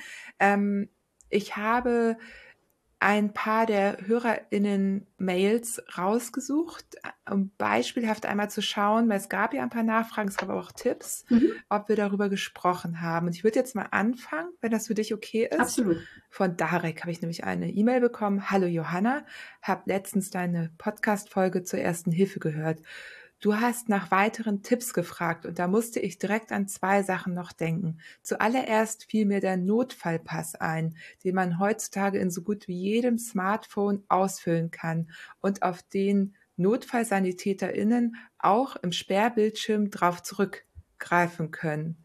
Alternativ kann man sich ja auch noch einen analogen Zettel mit den wichtigsten Telefonnummern, Medikamenten und Blutgruppe und Co. machen und ins Portemonnaie, Erste-Hilfe-Kit oder ähnlichem reinstecken. Manchmal läuft ja auch der Telefonakku alle und dann könnte man da trotzdem drauf zugreifen. Das finde ich auch nochmal eine super Anmerkung. Ja, das ist fantastisch. Also wir empfehlen das in unseren Kursen tatsächlich auch, ähm, dass jeder, der unterwegs ist, sich so einen kleinen Notfallpass entweder selber bastelt oder eben in, in den Handys gibt es das auch. Ich bin aber da der gleichen Meinung wie, wie der Darek. Lieber auch analog irgendwo haben, wasserdicht, verpackt am besten in einer kleinen Ziploc-Tüte mit deiner Namen, deiner Adresse, deinem Geburtsdatum, deiner Blutgruppe, vielleicht Medikamente, die du brauchst oder Allergien, die du hast und Notfallkontakte, also Menschen, die kontaktiert werden sollen, sollte man dich finden. Das ist unglaublich hilfreich, um deutlich schneller ähm, zu wissen, wer du bist. Es wird ja. trotzdem im Krankenhaus, wenn du viel Blut verloren hast, kriegst du trotzdem erstmal äh, die, die Blutgruppe null negativ und es wird nochmal äh, Blut abgenommen, damit die sicher gehen, dass das auch deine Blutgruppe ist. Also die verlassen sich nicht auf diese Information, äh, diese spezifische Information auf dem Notfallpass. Und dennoch sind diese Informationen total hilfreich. Würde ich auf jeden Fall machen. Ja, fand ich auch ein super Hinweis. Ähm, er hat noch hinzugefügt, des Weiteren sollte sich jeder und jede meiner Meinung nach Gedanken um einen Organspendeausweis machen. Ähm, finde ich auch richtig, wird natürlich kontrovers diskutiert, ähm, aber ähm, finde ich auch, dass man sich da mal Gedanken zu machen kann. Genau, also ich, das finde ich. Den muss man auch nicht selber basteln, den gibt's fertig. Den gibt's fertig und den gibt's tatsächlich auch in Plastik, so dass der, äh, auch wenn man schwitzt oder wenn der irgendwo in der Tasche drin liegt, nicht so vergammelt, sondern da kannst du mit Edding, mit so einem dünnen Edding auch äh, deine Daten eintragen und dann hast du den. Genau, und ich, ich finde es sinnvoll, darüber nachzudenken, ob du das machen möchtest oder nicht. Und ich denke, beides darf sein. Ja, ja, voll gut.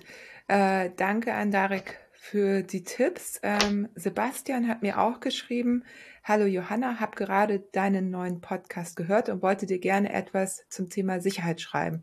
Seit ich meinen Garmin Edge 830 habe, nutze ich die Unfallbenachrichtigung.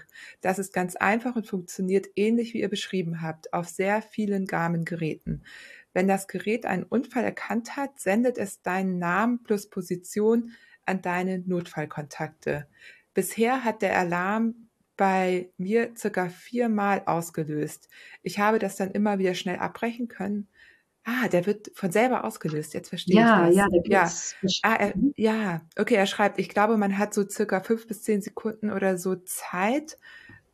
Genau. Und ähm, kann das darüber haben wir auch gesprochen. Also Strava und Komoot kann man natürlich auch mittlerweile verbinden und den Standort, Standort teilen lassen. Ja. Genau, da gibt's da gibt's tatsächlich verschiedene technische Möglichkeiten.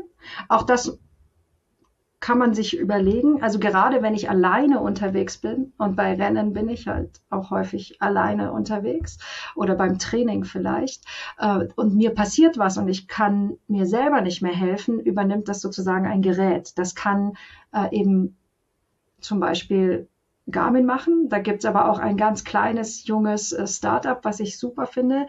Ähm, das sind drei Jungs, die auch aus der Mountainbike-Szene kommen.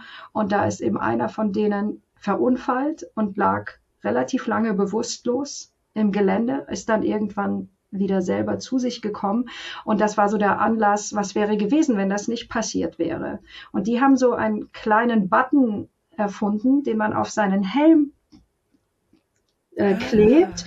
Und wenn du stürzt und eine bestimmte Vibrationsgrenze überschritten wird, dann löst der ein Alarm auf die App im Handy aus und dann hast du eine gewisse Zeit, ich glaube, da ist es ein bisschen mehr als zehn Sekunden, zu sagen, ah nee, mir geht's gut, alles prima. Und ansonsten sendet ähm, das Handy, diese App automatisch an ihre Notfallkontakte äh, die äh, Koordinaten und die Informationen. Und die ähm, können dann natürlich versuchen, dich erstmal anzurufen und zu schauen, dass, ob das ein Versehen war oder alternativ dann selber die Rettungskette in Gang setzen.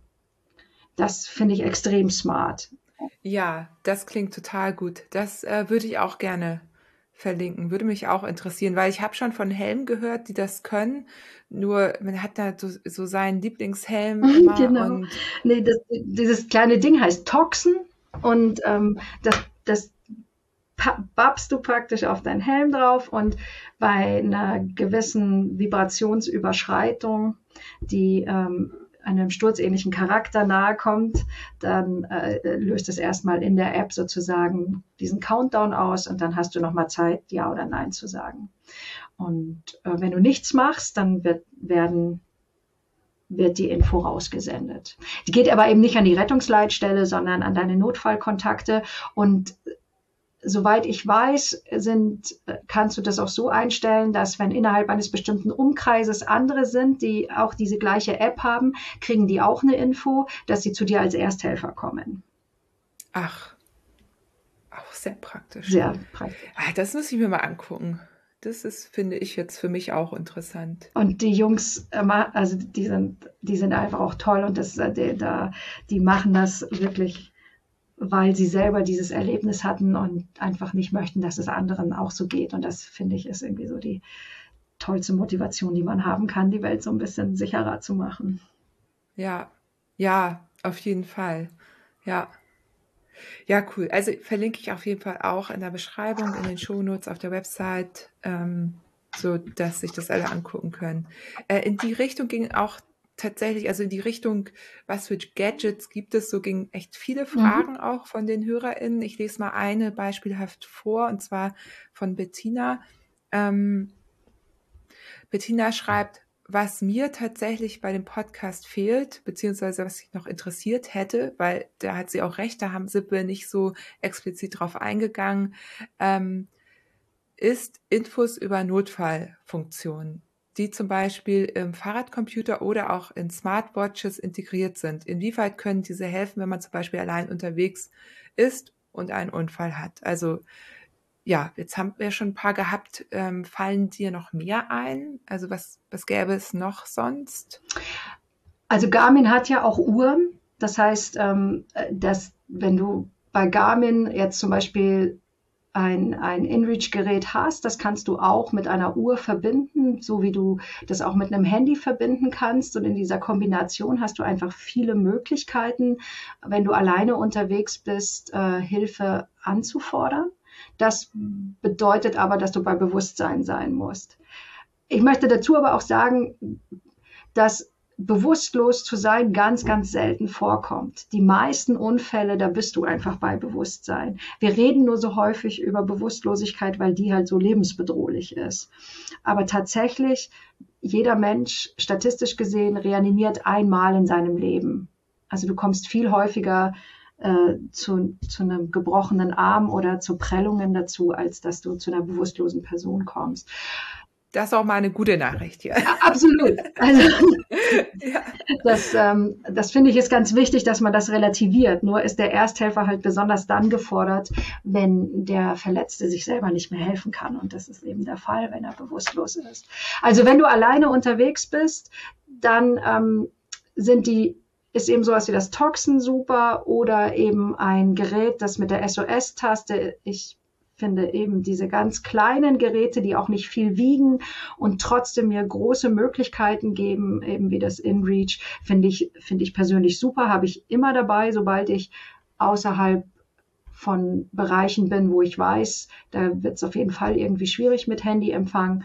Und ansonsten kannst du natürlich ein Funkgerät mitnehmen. Die Frage ist, also in Amerika ist das gängig zum Beispiel, weil da einfach viel äh, Funkverkehr ist. Dann könntest du über eine Funkfrequenz arbeiten. In der Schweiz gibt es eine eigene Funkfrequenz, wo du ein kleines Gerät be besorgen kannst. Wenn du weißt, du bist viel in der Schweiz unterwegs, kann man das machen. Das läuft dort über die Rega, über die Rettung in der Schweiz. Das ist die Rega. Also da gibt es einfach auch in verschiedenen Ländern vielleicht ein bisschen unterschiedliche Möglichkeiten. Hilft das? Super. Ja, auf jeden Fall. Wir, wir also ich schreibe alle Möglichkeiten, die ich, ähm, die wir heute besprochen haben, ja eben nochmal auf, ne, dass, mhm. dass das nochmal, dass alle das nochmal nachgucken können. Am einfachsten ist es, wenn ihr auf meine Website geht, ähm, die-wundersame-fahrradwelt.de. Ähm, einfach, ne, da findet der Podcast auch statt. Viele hören ihn ja einfach direkt in der App, aber die Shownotes sind da manchmal noch ein bisschen ausführlicher. Genau, und bei dir auf der Website gibt es ja auch einiges an Informationen. Auf der Webseite bei mir, also www.danihornsteiner.de, alles in einem. Wir haben extra eine Unterseite nur zum Notruf in Deutschland, in Europa, in der Welt. Und unser Ziel ist es wirklich, so eine Art Notruf-Wiki zu bauen, wo möglichst viele Informationen gut aufbereitet für jeden auch sichtbar sind. Und da werden wir auch was zu den Apps haben und äh, zu diesen anderen Gadgets, die es vielleicht auch gibt, die einen unterstützen können. Also da könnt ihr immer mal drauf ja, schauen. Super. Genau. Ähm, ich habe mich da ja auch schon umgeschaut. Ähm, toll sortierte Website, also kann ich nur empfehlen. Oh. Und jetzt kommen wir auch darauf zu sprechen. Du hast ja was mitgebracht. Also ich habe es schon in meinen Händen, in der Hand eins. Du hast nämlich, darüber hatten wir auch gesprochen, ähm, zwei Erste-Hilfe-Kits entwickelt, denn du hattest genau das gleiche Problem wie wir. So. Genau. Du brauchtest ein Erste-Hilfe-Kit, das es noch nicht gab. Und du hast ein kleines für die Trikotasche und ein größeres. Jetzt würde ich übergeben. A, was ist da so drin? Wann nehme ich welches mit? Und äh, was ist denn nun, äh, warum ist das jetzt auch eine, ein kleines Goodie für die HörerInnen? Okay. Ja, tatsächlich, ich musste echt schmunzeln, als ich euch in eurem Podcast äh, Rafa und dich gehört habe und ihr dann über die ersten Hilfepäckchen gesprochen habt, weil ich ein ähnliches Thema hatte, dass ich in meinen Kursen immer gefragt wurde, ja Dani, welches Erste-Hilfe-Päckchen kannst du denn jetzt empfehlen? Und ich konnte immer keins so zu 100 Prozent empfehlen, weil ich immer fand, bei manchen sind Dinge drin, die braucht man nicht. Also diese großen Scheren, die nehme ich nicht mit, die sind viel zu schwer zum Beispiel. Ähm, und dafür fehlen mir aber Dinge. Und dann habe ich irgendwann nachdem die Fragen so oft kamen, gesagt, jetzt, ich, ich mache jetzt selber eins. Und dann habe ich, ähm, habe ich mir eins nähen lassen und äh, das befüllen wir selber. Und da gibt es eben so ein Standardpäckchen, das, das ist auch nicht besonders groß und da ist wirklich alles drin, was man gut gebrauchen kann. Und unser Auftrag ist, damit jetzt nicht großartig Geld zu verdienen, sondern wir packen das, wir stellen das zur Verfügung und darum ist es deutlich günstiger, auch so schon, als wenn du das so ein Päckchen am Markt würde vielleicht 50 Euro kosten und wir geben das für 33 Euro her und wir können gerne kurz drüber sprechen, was drin ist. Hm. Da sind neben diesen gängigen Dingen wie zwei Verbandspäckchen für den Druckverband, äh, einmal Handschuhe, ein Dreieckstuch, deine geliebte Rettungsfolie. Ja. ähm, ein paar Kompressen, um groben Schmutz einfach wegzuwischen. Und sind da tatsächlich, ah, du machst es gerade auf, sehr mhm, gut. Ja, ich überprüfe das jetzt. ja, wundervoll. Ja, du wirst sehen, in, auf der linken Seite in dem offenen Teil sind zwei Verbandspäckchen drin. So eine kleine Tape-Rolle, da ist ein Meter Tape drauf. Das ist so eine kleine gelbe Rolle. Und da siehst du auch die Einmalhandschuhe. Und in dem Teil mit dem Reißverschluss, da findest du zwei Kompressen, dann ein Dreieckstuch, eine Rettungsfolie, aber dann findest du noch ein paar coole Sachen, von denen wir finden, die gehören einfach da rein. Das ist eine Splitterpinzette. Ah, ja. Und ähm, ja, die finde ich einfach wichtig, weil es, weil es mit einer normalen handelsüblichen Pinzette ist es nicht möglich, Splitter sinnvoll zu entfernen. Und dann findest du eine Zeckenkarte drin, und zwar eine, mit der du die ganz kleinen Babyzecken entfernen kannst, aber auch die großen. Ja, weil ich wollte gerade sagen, ich habe hier so eine. Mhm. Also ich weiß nicht, wie wer sich die ausgedacht hat. Also ich finde ja Zeckenkarten super, aber da, da habe ich noch nie eine Zecke mit rausgekriegt. Jetzt gucke ich mir gerade mal deine an. Ja, wirst, weil die einfach viel zu grob war. Ja, genau. Du wirst sehen, die hat also eine Seite mit so einem kleinen, mit so einem Rüssel. Das ist die Seite für die großen Zecken. Und dann wirst du sehen, dass äh, diametral gegenüber ist so eine, ist so ein ganz kleiner Schlitz in der Ecke drin. Und mit dem ah. kriegst du die ganz kleinen Zecken raus. Ja, okay. Und bei den Zecken ist es ja wichtig, dass du sie quasi unter ihren Bauch gehst und sie so raushebelst. Ähm, ja. Weil sonst, wenn du in die praktisch in die gleiche Richtung wie die Zecke arbeitest, dann wird es eben nicht funktionieren. Was ist noch drin? Ein Traumzucker ist drin. Ja.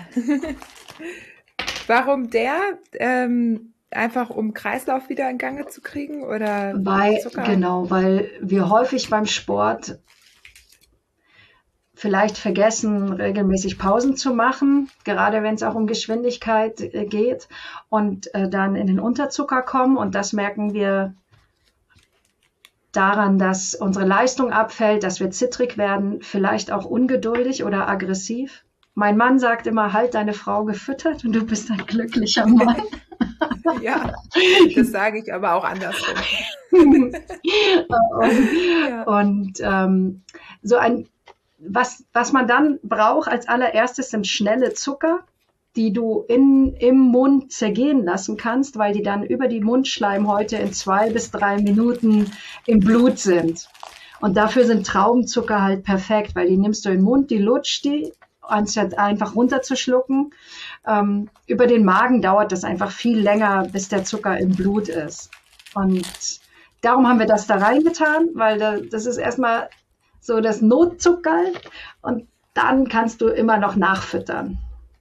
Ja. Und dann ist noch ein Face drin. Genau, das wollte ich gerade sagen. Ja. Das hat ja Raphael auch so genau. betont und ich hatte zwischendurch jetzt auch noch mal mit Anna gesprochen und die sagte auch, das ist was, was wo sie auch nie dran gedacht hätte, aber sie selber hätte ja gar nicht reanimiert werden können. Also die hatte ja einfach also eine Gesichtsverletzung. Genau. Mhm. So Genau, das ja. Face Shield ist drin, dass du für dieses statistische eine Mal, wo du reanimieren musst, ähm, das nicht daran scheitert, dass du dich vielleicht ekelst oder dass du Angst hast, ähm, dich die, dem anderen Menschen so zu nähern. Und dann hast du halt diese eine Schicht dazwischen aus Plastik und dem kleinen Filter, dass du so ein bisschen Abstand hast. Das reduziert einfach dieses Ekelgefühl. Um, es ist kein Filter, der jetzt ähm, virensicher ist, aber er ist einfach so eine kleine Schutzschicht. Und natürlich, ja. völlig richtig, wenn das Gesicht ähm, verletzt ist oder auch gebrochen ist, dann ist das vielleicht nicht möglich. Aber dann würdest du eben nur drücken. Also bevor du dann gar nichts machst, weil du nicht beatmen kannst, dann drückst du auf jeden Fall. Ja. Genau. Aber es ist eben einfach drin, weil viele Menschen das unangenehm finden, jemand anderen Mund zu Mund oder Mund zu Nase zu reanimieren. Ja, kann ich auch nachvollziehen. Und mhm. dann, was ich ja auch großartig finde, dass äh, man macht es ja auf und dann sieht man gleich, da ist quasi so ein Stoff, wie nennt man das, so ein, so ein ja, naja. so, so, ein, so ein Plastikstoffeinlage. Ne? So genau, es ja. ist hier so eingenäht und da stehen nochmal die wichtigsten Schritte drauf, mhm, die man genau. beachten muss. Ja, das ist so ein Quick Spickzettel. Quick ja, ja, super. Das mhm. wäre ja auch ein Ort, wo man dann vielleicht noch so seine, also wenn ich jetzt das dabei hätte, würde ich glaube ich auch hier vielleicht meine, meinen Organspendeausweis und so meine Sachen noch mit rein. Genau, das wäre ein legen. super Platz dafür. Ja. ja. Und wie ihr auch festgestellt ja. habt, oder der Raphael, bei ihm war das erste Hilfepäckchen ganz unten in der Satteltasche. Ja. Das ist ja normal, ähm, weil man das so selten braucht. Und, und man will es ja auch nicht brauchen müssen. das ist, glaube ich, auch so ein bisschen psychologisch. Ja, voll, ja. Und wenn, der, wenn man gerade beim Kurs war, dann hat man das so präsent. Da ist alles greifbar und je länger der Kurs dann her ist, desto weiter verschwindet es in den Untiefen deiner Satteltaschen oder deines Rucksacks. Und da lohnt es sich einfach immer wieder mal das Päckchen rauszunehmen, aufzumachen, mal reinzuschauen. Sind die Dinge schon abgelaufen? Also alles, was ja in Papier eingepackt ist, ähm, hat ja ein Verfallsdatum und da, das ist immer noch sauberer und wahrscheinlich steril als alles andere, was du dabei hast. Aber wenn es irgendwie schon ganz seltsam aussieht und fast anfängt zu krabbeln, dann kann man die Dinge eben auch mal austauschen. Genau. Ja, Ja, super. Draußen ist noch eine Schlaufe dran, mhm. so dass man das auch außen an eine Tasche befestigen könnte, wenn man dann gutes, sich da was Gutes überlegt. Und es ist aber hinten auch so was, wo du, also man, es sieht so aus wie so eine, so eine Gürtelschlaufe. Also du kannst ja, auch, die meinte die ich, genau. du, okay. Mhm. Ja. Mhm. Also wenn man einen Strap hat oder so, könnte man den da ja durchziehen. Genau. Ne? Also oben ist so ein kleines Häckelchen, das würde ich jetzt nicht, äh, wenn dann nur zusätzlich benutzen. Genau, das würde jetzt zum Beispiel ein Kletterer nehmen. Der wird dann Karabiner reinhängen und könnte das sich Ah, hinten an den. Gurt hängen. Aber wenn ich jetzt auf dem Bike unterwegs bin und einen Rucksack dabei habe, dann könnte man eben hinten durch die etwas dickere Schla äh, Schlaufe das ziehen. Genau. Ja. Ja, sehr cool. Das ist eine schön kompakte Größe. Ähm, ist natürlich trotzdem, wie du schon gesagt hast, das ist ein, da ist schon einiges drin. Ähm, und äh, weil wir uns ja kennen und wissen, jetzt auf meine normale Hausrunde würde ich das jetzt vielleicht nicht mitnehmen. Da bin ich ja manchmal schon so, dass ich auch nicht meine Regenjacke mitnehme, weil mir das zu viel Gepäck ist. Und ich bin schon eine der radfahrenden Personen, die vorne eine kleine Lenkerrolle dran hat. Kann ich übrigens sehr empfehlen, weil ich gar nicht so viel ähm, immer am Rücken haben muss. Ja. Aber trotzdem, du hast hier noch eine kleinere Version. Ähm, Ja, die liebe mit so ich. einem Rolltop. Genau. Ja, die passt ins Trikot. Genau, also Ja. ich, ich fahre ja selber viel Radl ähm, und manchmal eben auch einfach nur eine schnelle Runde und dann nehme ich auch nicht so ein ganzes Päckchen mit, weil ich manchmal wirklich nur die Trinkflasche am Fahrrad habe und dann radel ich halt mal eine Stunde ähm, oder zwei. Und da will ich aber was dabei haben. Und das hat mich dazu bewegt, ähm, halt dieses kleine äh, neongelbe Päckchen zu machen. Das ist äh, ein wasserdichtes ähm, Rollsäckchen. Und da ist wirklich das Wesentliche drin für so eine schnelle Runde.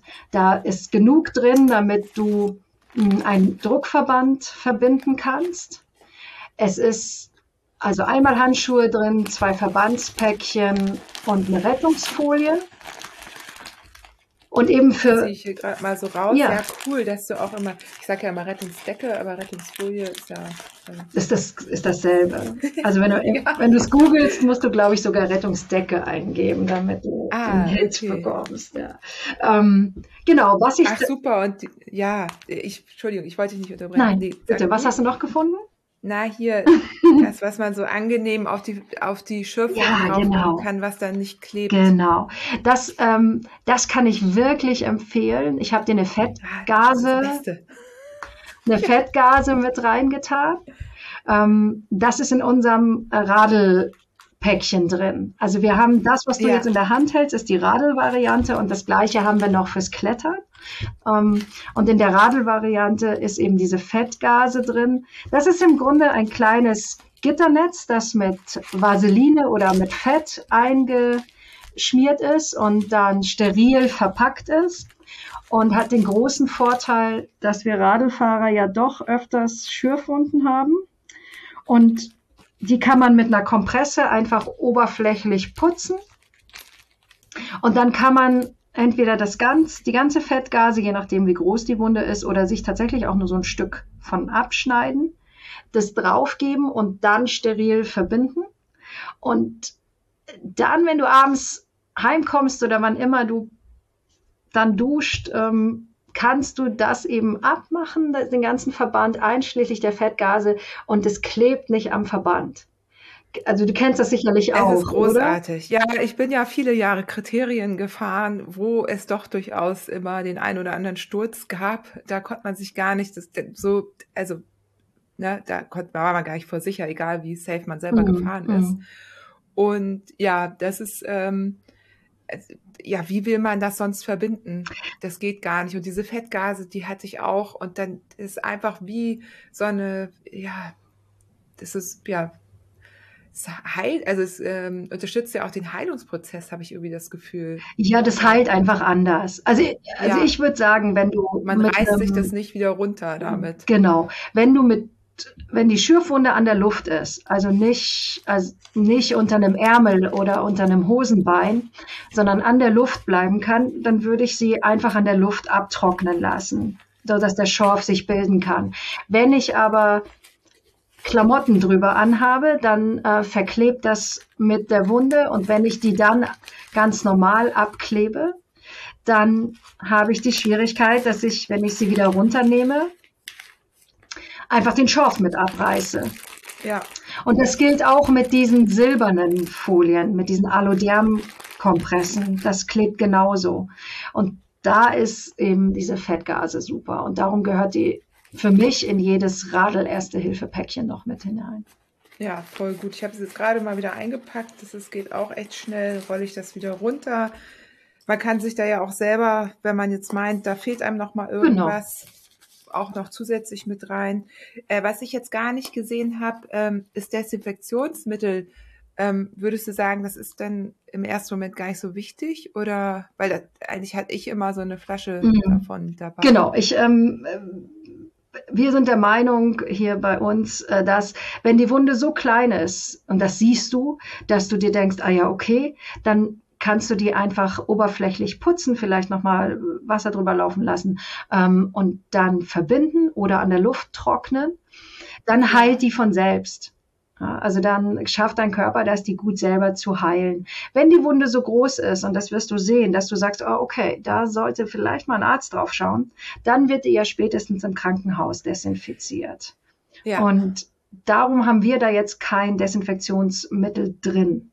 Da kommt aber auch dazu, Desinfektionsmittel, finde ich, verleitet so ein bisschen, weil es ist ähm, tatsächlich etwas, was ich nur bei mir anwenden darf. Wenn du jetzt zu einem Unfall dazu kommst und dann jemandem hilfst mit deinem Päckchen und dann erstmal Desinfektionsmittel draufsprühst, rechtlich darfst du das nicht. Als Ersthelfer dürfen wir keine und ich setze das jetzt mal unter Anführungsstriche, Medikamente geben. Und ein Desinfektionsmittel, ein handelübliches, hat in der Regel immer auch ein Anästhetikum drin. Hat also einen Wirkstoff drin, damit es auch die Schmerzen so ein bisschen reduziert. Und darum dürfen wir das eigentlich gar nicht. Also das macht ja, es macht ja jeder, auch wenn irgendjemand sagt, boah, ich habe voll Kopfschmerzen, hast du eine Aspirin für mich? Dann sucht man irgendwas raus und gibt der Person das. Also rechtlich ist das schwierig. Und ich bin nun mal eine offizielle Erste-Hilfe-Ausbildungsstelle. Also wir stellen offizielle Erste-Hilfe-Zertifikate aus, die auch für den Betriebsersthelfer und so genutzt werden können. Da äh, vertrete da auch ganz klar diese rechtlich saubere Position.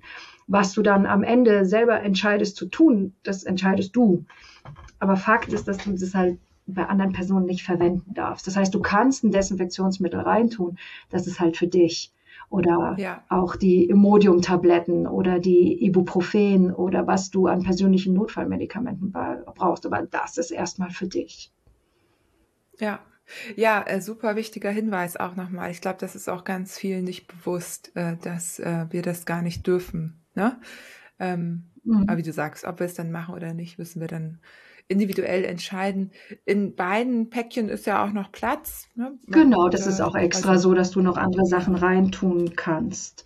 Voll gut. Also ich denke, das ist eh immer, ich hatte ja auch mit vielen Menschen jetzt immer mal geschrieben und mich ausgetauscht und ähm, eine Person sagte zum Beispiel auch, sie packt ihre ihre erste Hilfe Kits immer selber, damit sie immer weiß, was drin ist. So allerdings ist das genau äh, auch eine Person, die eben auch beruflich damit zu tun hatte, muss man dazu auch sagen. Ne? Und ähm, ich glaube, was, was richtig gut ist, wenn man eben diese Base hat, wie so ein Päckchen jetzt von dir und sich die dann individuell anpasst, wenn man spezielle Bedürfnisse da noch hat für sich irgendwie. Ja. Toll. Ja, auf jeden Fall. Also ich denke auch, das muss jeder für sich selber auch herausfinden, was finde ich denn sinnvoll, was in meinem Päckchen ist. Und ich habe gefunden, das sind sinnvolle Inhalte. Und es kann natürlich sein, dass jemand anders eine andere Meinung dazu hat. Wir, ich benutze die halt tatsächlich auch selber am Berg und habe immer, je nachdem, wie groß die Tour ist, eben das ein oder andere Päckchen dabei. Und die Kollegen die Ausbilderkollegen in meinem Team machen das genauso. Also ich habe ja jetzt auch schon so einige gesehen äh, und mich da auch äh, jetzt äh, ja auch schon, ich beschäftige mich da jetzt auch schon seit Anfang Dezember eben wegen dem Podcast mit und davor natürlich auch privat. Und ich muss sagen, ich habe noch keins in der Hand gehabt, was wirklich so spezifisch gepasst hat. Also ja, cool. ich Das freut mich. Ich sag's nur, weil wenn sich das jetzt jemand kauft bei dir, ähm, einmal bitte reingucken auch. Ne? Und sich damit so ein bisschen äh, auch wissen, was da drin ist. So. Und im Zweifel eben noch eine Sache dazu tun, wenn sie für, für dich nötig ist, selber. So. Ja. Genau. Aber ich finde sie echt gut. Ja, und ich habe es ja jetzt schon ein paar Mal. Haben wir schon geteasert, ja. ja. Jetzt müssen wir es auch auflösen. Jetzt müssen wir es unbedingt auflösen. Genau. Wir haben ähm, uns im Vorfeld einfach ja, über das Päckchen ausgetauscht und dann habe ich einfach gesagt, wenn irgendjemand von den Hörern das jetzt gerne möchte, also wenn ihr, wenn ihr das gerne haben möchtet und innerhalb der nächsten vier Wochen euch äh, bei mir meldet, dann ähm, bekommt ihr einen Nachlass, also das grüne Päckchen anstatt 33 Euro für 29 Euro und das kleine Päckchen, das kostet eigentlich 16,50. Das äh, kriegt ihr für 15 Euro und wir schauen, wir geben euch in die ähm, Show Notes ein Gutscheincode rein und den schickt ihr dann einfach als E-Mail an uns ins Büro unter bestellung at danihornsteiner.de, aber das schreiben wir, glaube ich, dann auch da rein, oder, Johanna? Ja, würde ich auch noch mal notieren. Um, ähm, ja. Und dann wenn das eben innerhalb der vier Wochen passiert, dann kriegt ihr eben diese Ermäßigung und danach ist es der normale Preis. Ja. Genau. Das ist auch voll, ja, voll, voll toll. Das voll mich. toll. Genau. Ersetzt aber nicht den Outdoor-Erste-Hilfe-Kurs und das hatten wir jetzt auch schon in den letzten Episoden, in denen es um dieses Thema ging. Unbedingt irgendwas machen, wenn es erstmal der, der Kurs in der Stadt ist, den ihr einplanen könnt, macht den. Bei dir gibt's nun die sehr spezifischen Outdoor-Erste-Hilfe-Kurs, speziell für Radfahrer, speziell für Kletterer. Kannst du uns da noch mal ganz kurz was zu sagen? Ich bin ja auch total neugierig. Also erstmal, Johanna, würde ich dich tatsächlich gerne einladen auf einen unserer Kurse. Wenn du Lust Ja, hast, juhu. dabei zu sein, dann schauen wir einfach im Nachgang oder die nächste Zeit, äh, wann vielleicht ein Kurs bei dir in der Nähe ist. Und dann kommst du einfach dazu, wenn du magst und Zeit hast. Ja, total gerne. Ja, super. Ich, Ich, freue mich. äh, Lust und Zeit bestimmt auch. Und ähm, da werde ich, kann ich auch noch mal be- äh, berichten hier. Also ja, Ja, voll genau. gut. Und sonst grundsätzlich ist es so, wir geben unsere Kurse sportartspezifisch. Das heißt wirklich für Gravelbiker, Mountainbiker äh, ausgerichtete Kurse. Da gehen wir wirklich auf die Forstwege, auf die Trails. Für Kletterer gehen wir in die Wand. Für äh, Kajakfahrer, wir gehen wirklich aufs Wasser simulieren die Unfälle beim Kajakfahren auf dem Wasser. Wir gehen mit Paraglidern dahin, wo sie hängen bleiben, wenn sie nicht äh, vom Start loskommen oder beim Landen irgendwo in dem Baum hängen bleiben. Mit Waldkindergärtenerzieherinnen gehen wir in ihren Waldkindergarten. Also wir gehen dahin, wo die Menschen draußen unterwegs sind, egal ob beruflich oder privat. Und tatsächlich ist es so, dass 90 Prozent unserer Kurse geschlossene Kurse sind. Das heißt, jemand kommt und sagt, wir würden gerne für unsere Gruppe, egal ob das jetzt ein, eine Bikeschule ist oder ein Verein ist oder eine Institution ist, wir würden gerne für unsere Leute einen Kurs machen und wir kommen überall hin. Das, das hattet ihr ja auch kurz besprochen, dass es gar nicht so einfach ist, was in der Nähe zu finden. Das heißt, wir würden auch nach Hamburg kommen. Und das ist ja viel günstiger, als wenn du mit zehn Leuten hier nach Südbayern an die österreichische Grenze kommst. Und so sind wir jetzt, also zum Beispiel äh, waren wir jetzt in, äh, im Harz bei Hannover für die Uni Hannover, für, die, für das Geologische Institut, weil die halt viel draußen beim Proben nehmen in entlegenen Regionen sind und haben mit denen einen Kurs im Harz gemacht. Also wir kommen überall hin. Wir sind in Schweden, wir sind in Albanien, in Österreich, Mallorca. Wir, wir kommen dahin, wo ihr uns haben wollt. Und wir richten den Kurs auf dein Bedürfnis aus. Das heißt, ihr könnt auch sagen, was liegt euch da am Herzen, was wollt ihr da gerne auch drin haben. Und dann nehmen wir das mit rein. Wenn mein Verein zum Beispiel was buchen möchte für die TrainerInnen oder die Mitglieder. Genau. Genau. Ja, cool. Und meistens haben, wenn, wenn es Trainer sind, gibt es sogar einen Zuschuss von der Berufsgenossenschaft, den kann man noch nutzen. Also da bespricht man dann ganz individuell, wie man das aufsetzt, was das kostet. Und dann schauen wir, äh, für einen Termin. Das sollte rechtzeitig sein. Also wir sind jetzt tatsächlich bis in den Herbst ausgebucht, ähm, planen jetzt schon Kurse für 23. Also da darf man gerne ein halbes Jahr vorher sich bei uns melden. Und jetzt gibt es hier aber auch einige Privatpersonen. Mhm. Ähm, auf der Website gibt es aber auch öffentliche Kurse. Genau, wir haben auch öffentliche Kurse, also da kann sich jeder anmelden. Die sind hauptsächlich im südlichen Raum. Also ja. bis in die Rhön. Ne? Ich habe ich hab mich ähm, hab, ähm, mir erzählen lassen, für mich war die Rhön immer schon Norddeutschland. Und äh, das ist aber wohl nicht. Nee. Das ist für uns Süddeutschland. Also, also in Mitteldeutschland haben wir auch offene Kurse. Ja, ja, ja. Gut, einigen wir uns darauf, ja. Genau. Ich finde das ja ganz gut, weil manchmal äh, ist das hier ein bisschen nordlastig. Deswegen ähm, finde ich gut, wenn wir mal die Nord-Süd-Achse hier so ein bisschen pflegen. Schön, ja. Ja. Ja, toll. Dani, herzlichen Dank. Ähm, ich glaube, wir haben alles ähm, besprochen, was wir besprechen wollten sein, du hast jetzt noch irgendwas hinzuzufügen? Eine Sache würde ich gerne noch den Hörerinnen mitgeben. Also wir haben jetzt ganz viel darüber gesprochen, wie kann ich den Notruf absetzen, was mache ich, wenn ich kein Handyempfang habe, welche Gadgets gibt es und ich hoffe, es ist auch klar geworden, dass es wichtig für mich ist, dass wir da draußen trotzdem immer möglichst genau wissen, wo wir sind und nicht von unseren Gadgets abhängig sind. Ähm, aber darüber hinaus finde ich, ist das Allerwichtigste, was ich tun kann, wenn ich zu einem Unfall dazukomme, neben den Maßnahmen, die ja eh durchgeführt werden müssen, und das liegt uns als Firma wirklich am Herzen, ist die psychische Betreuung.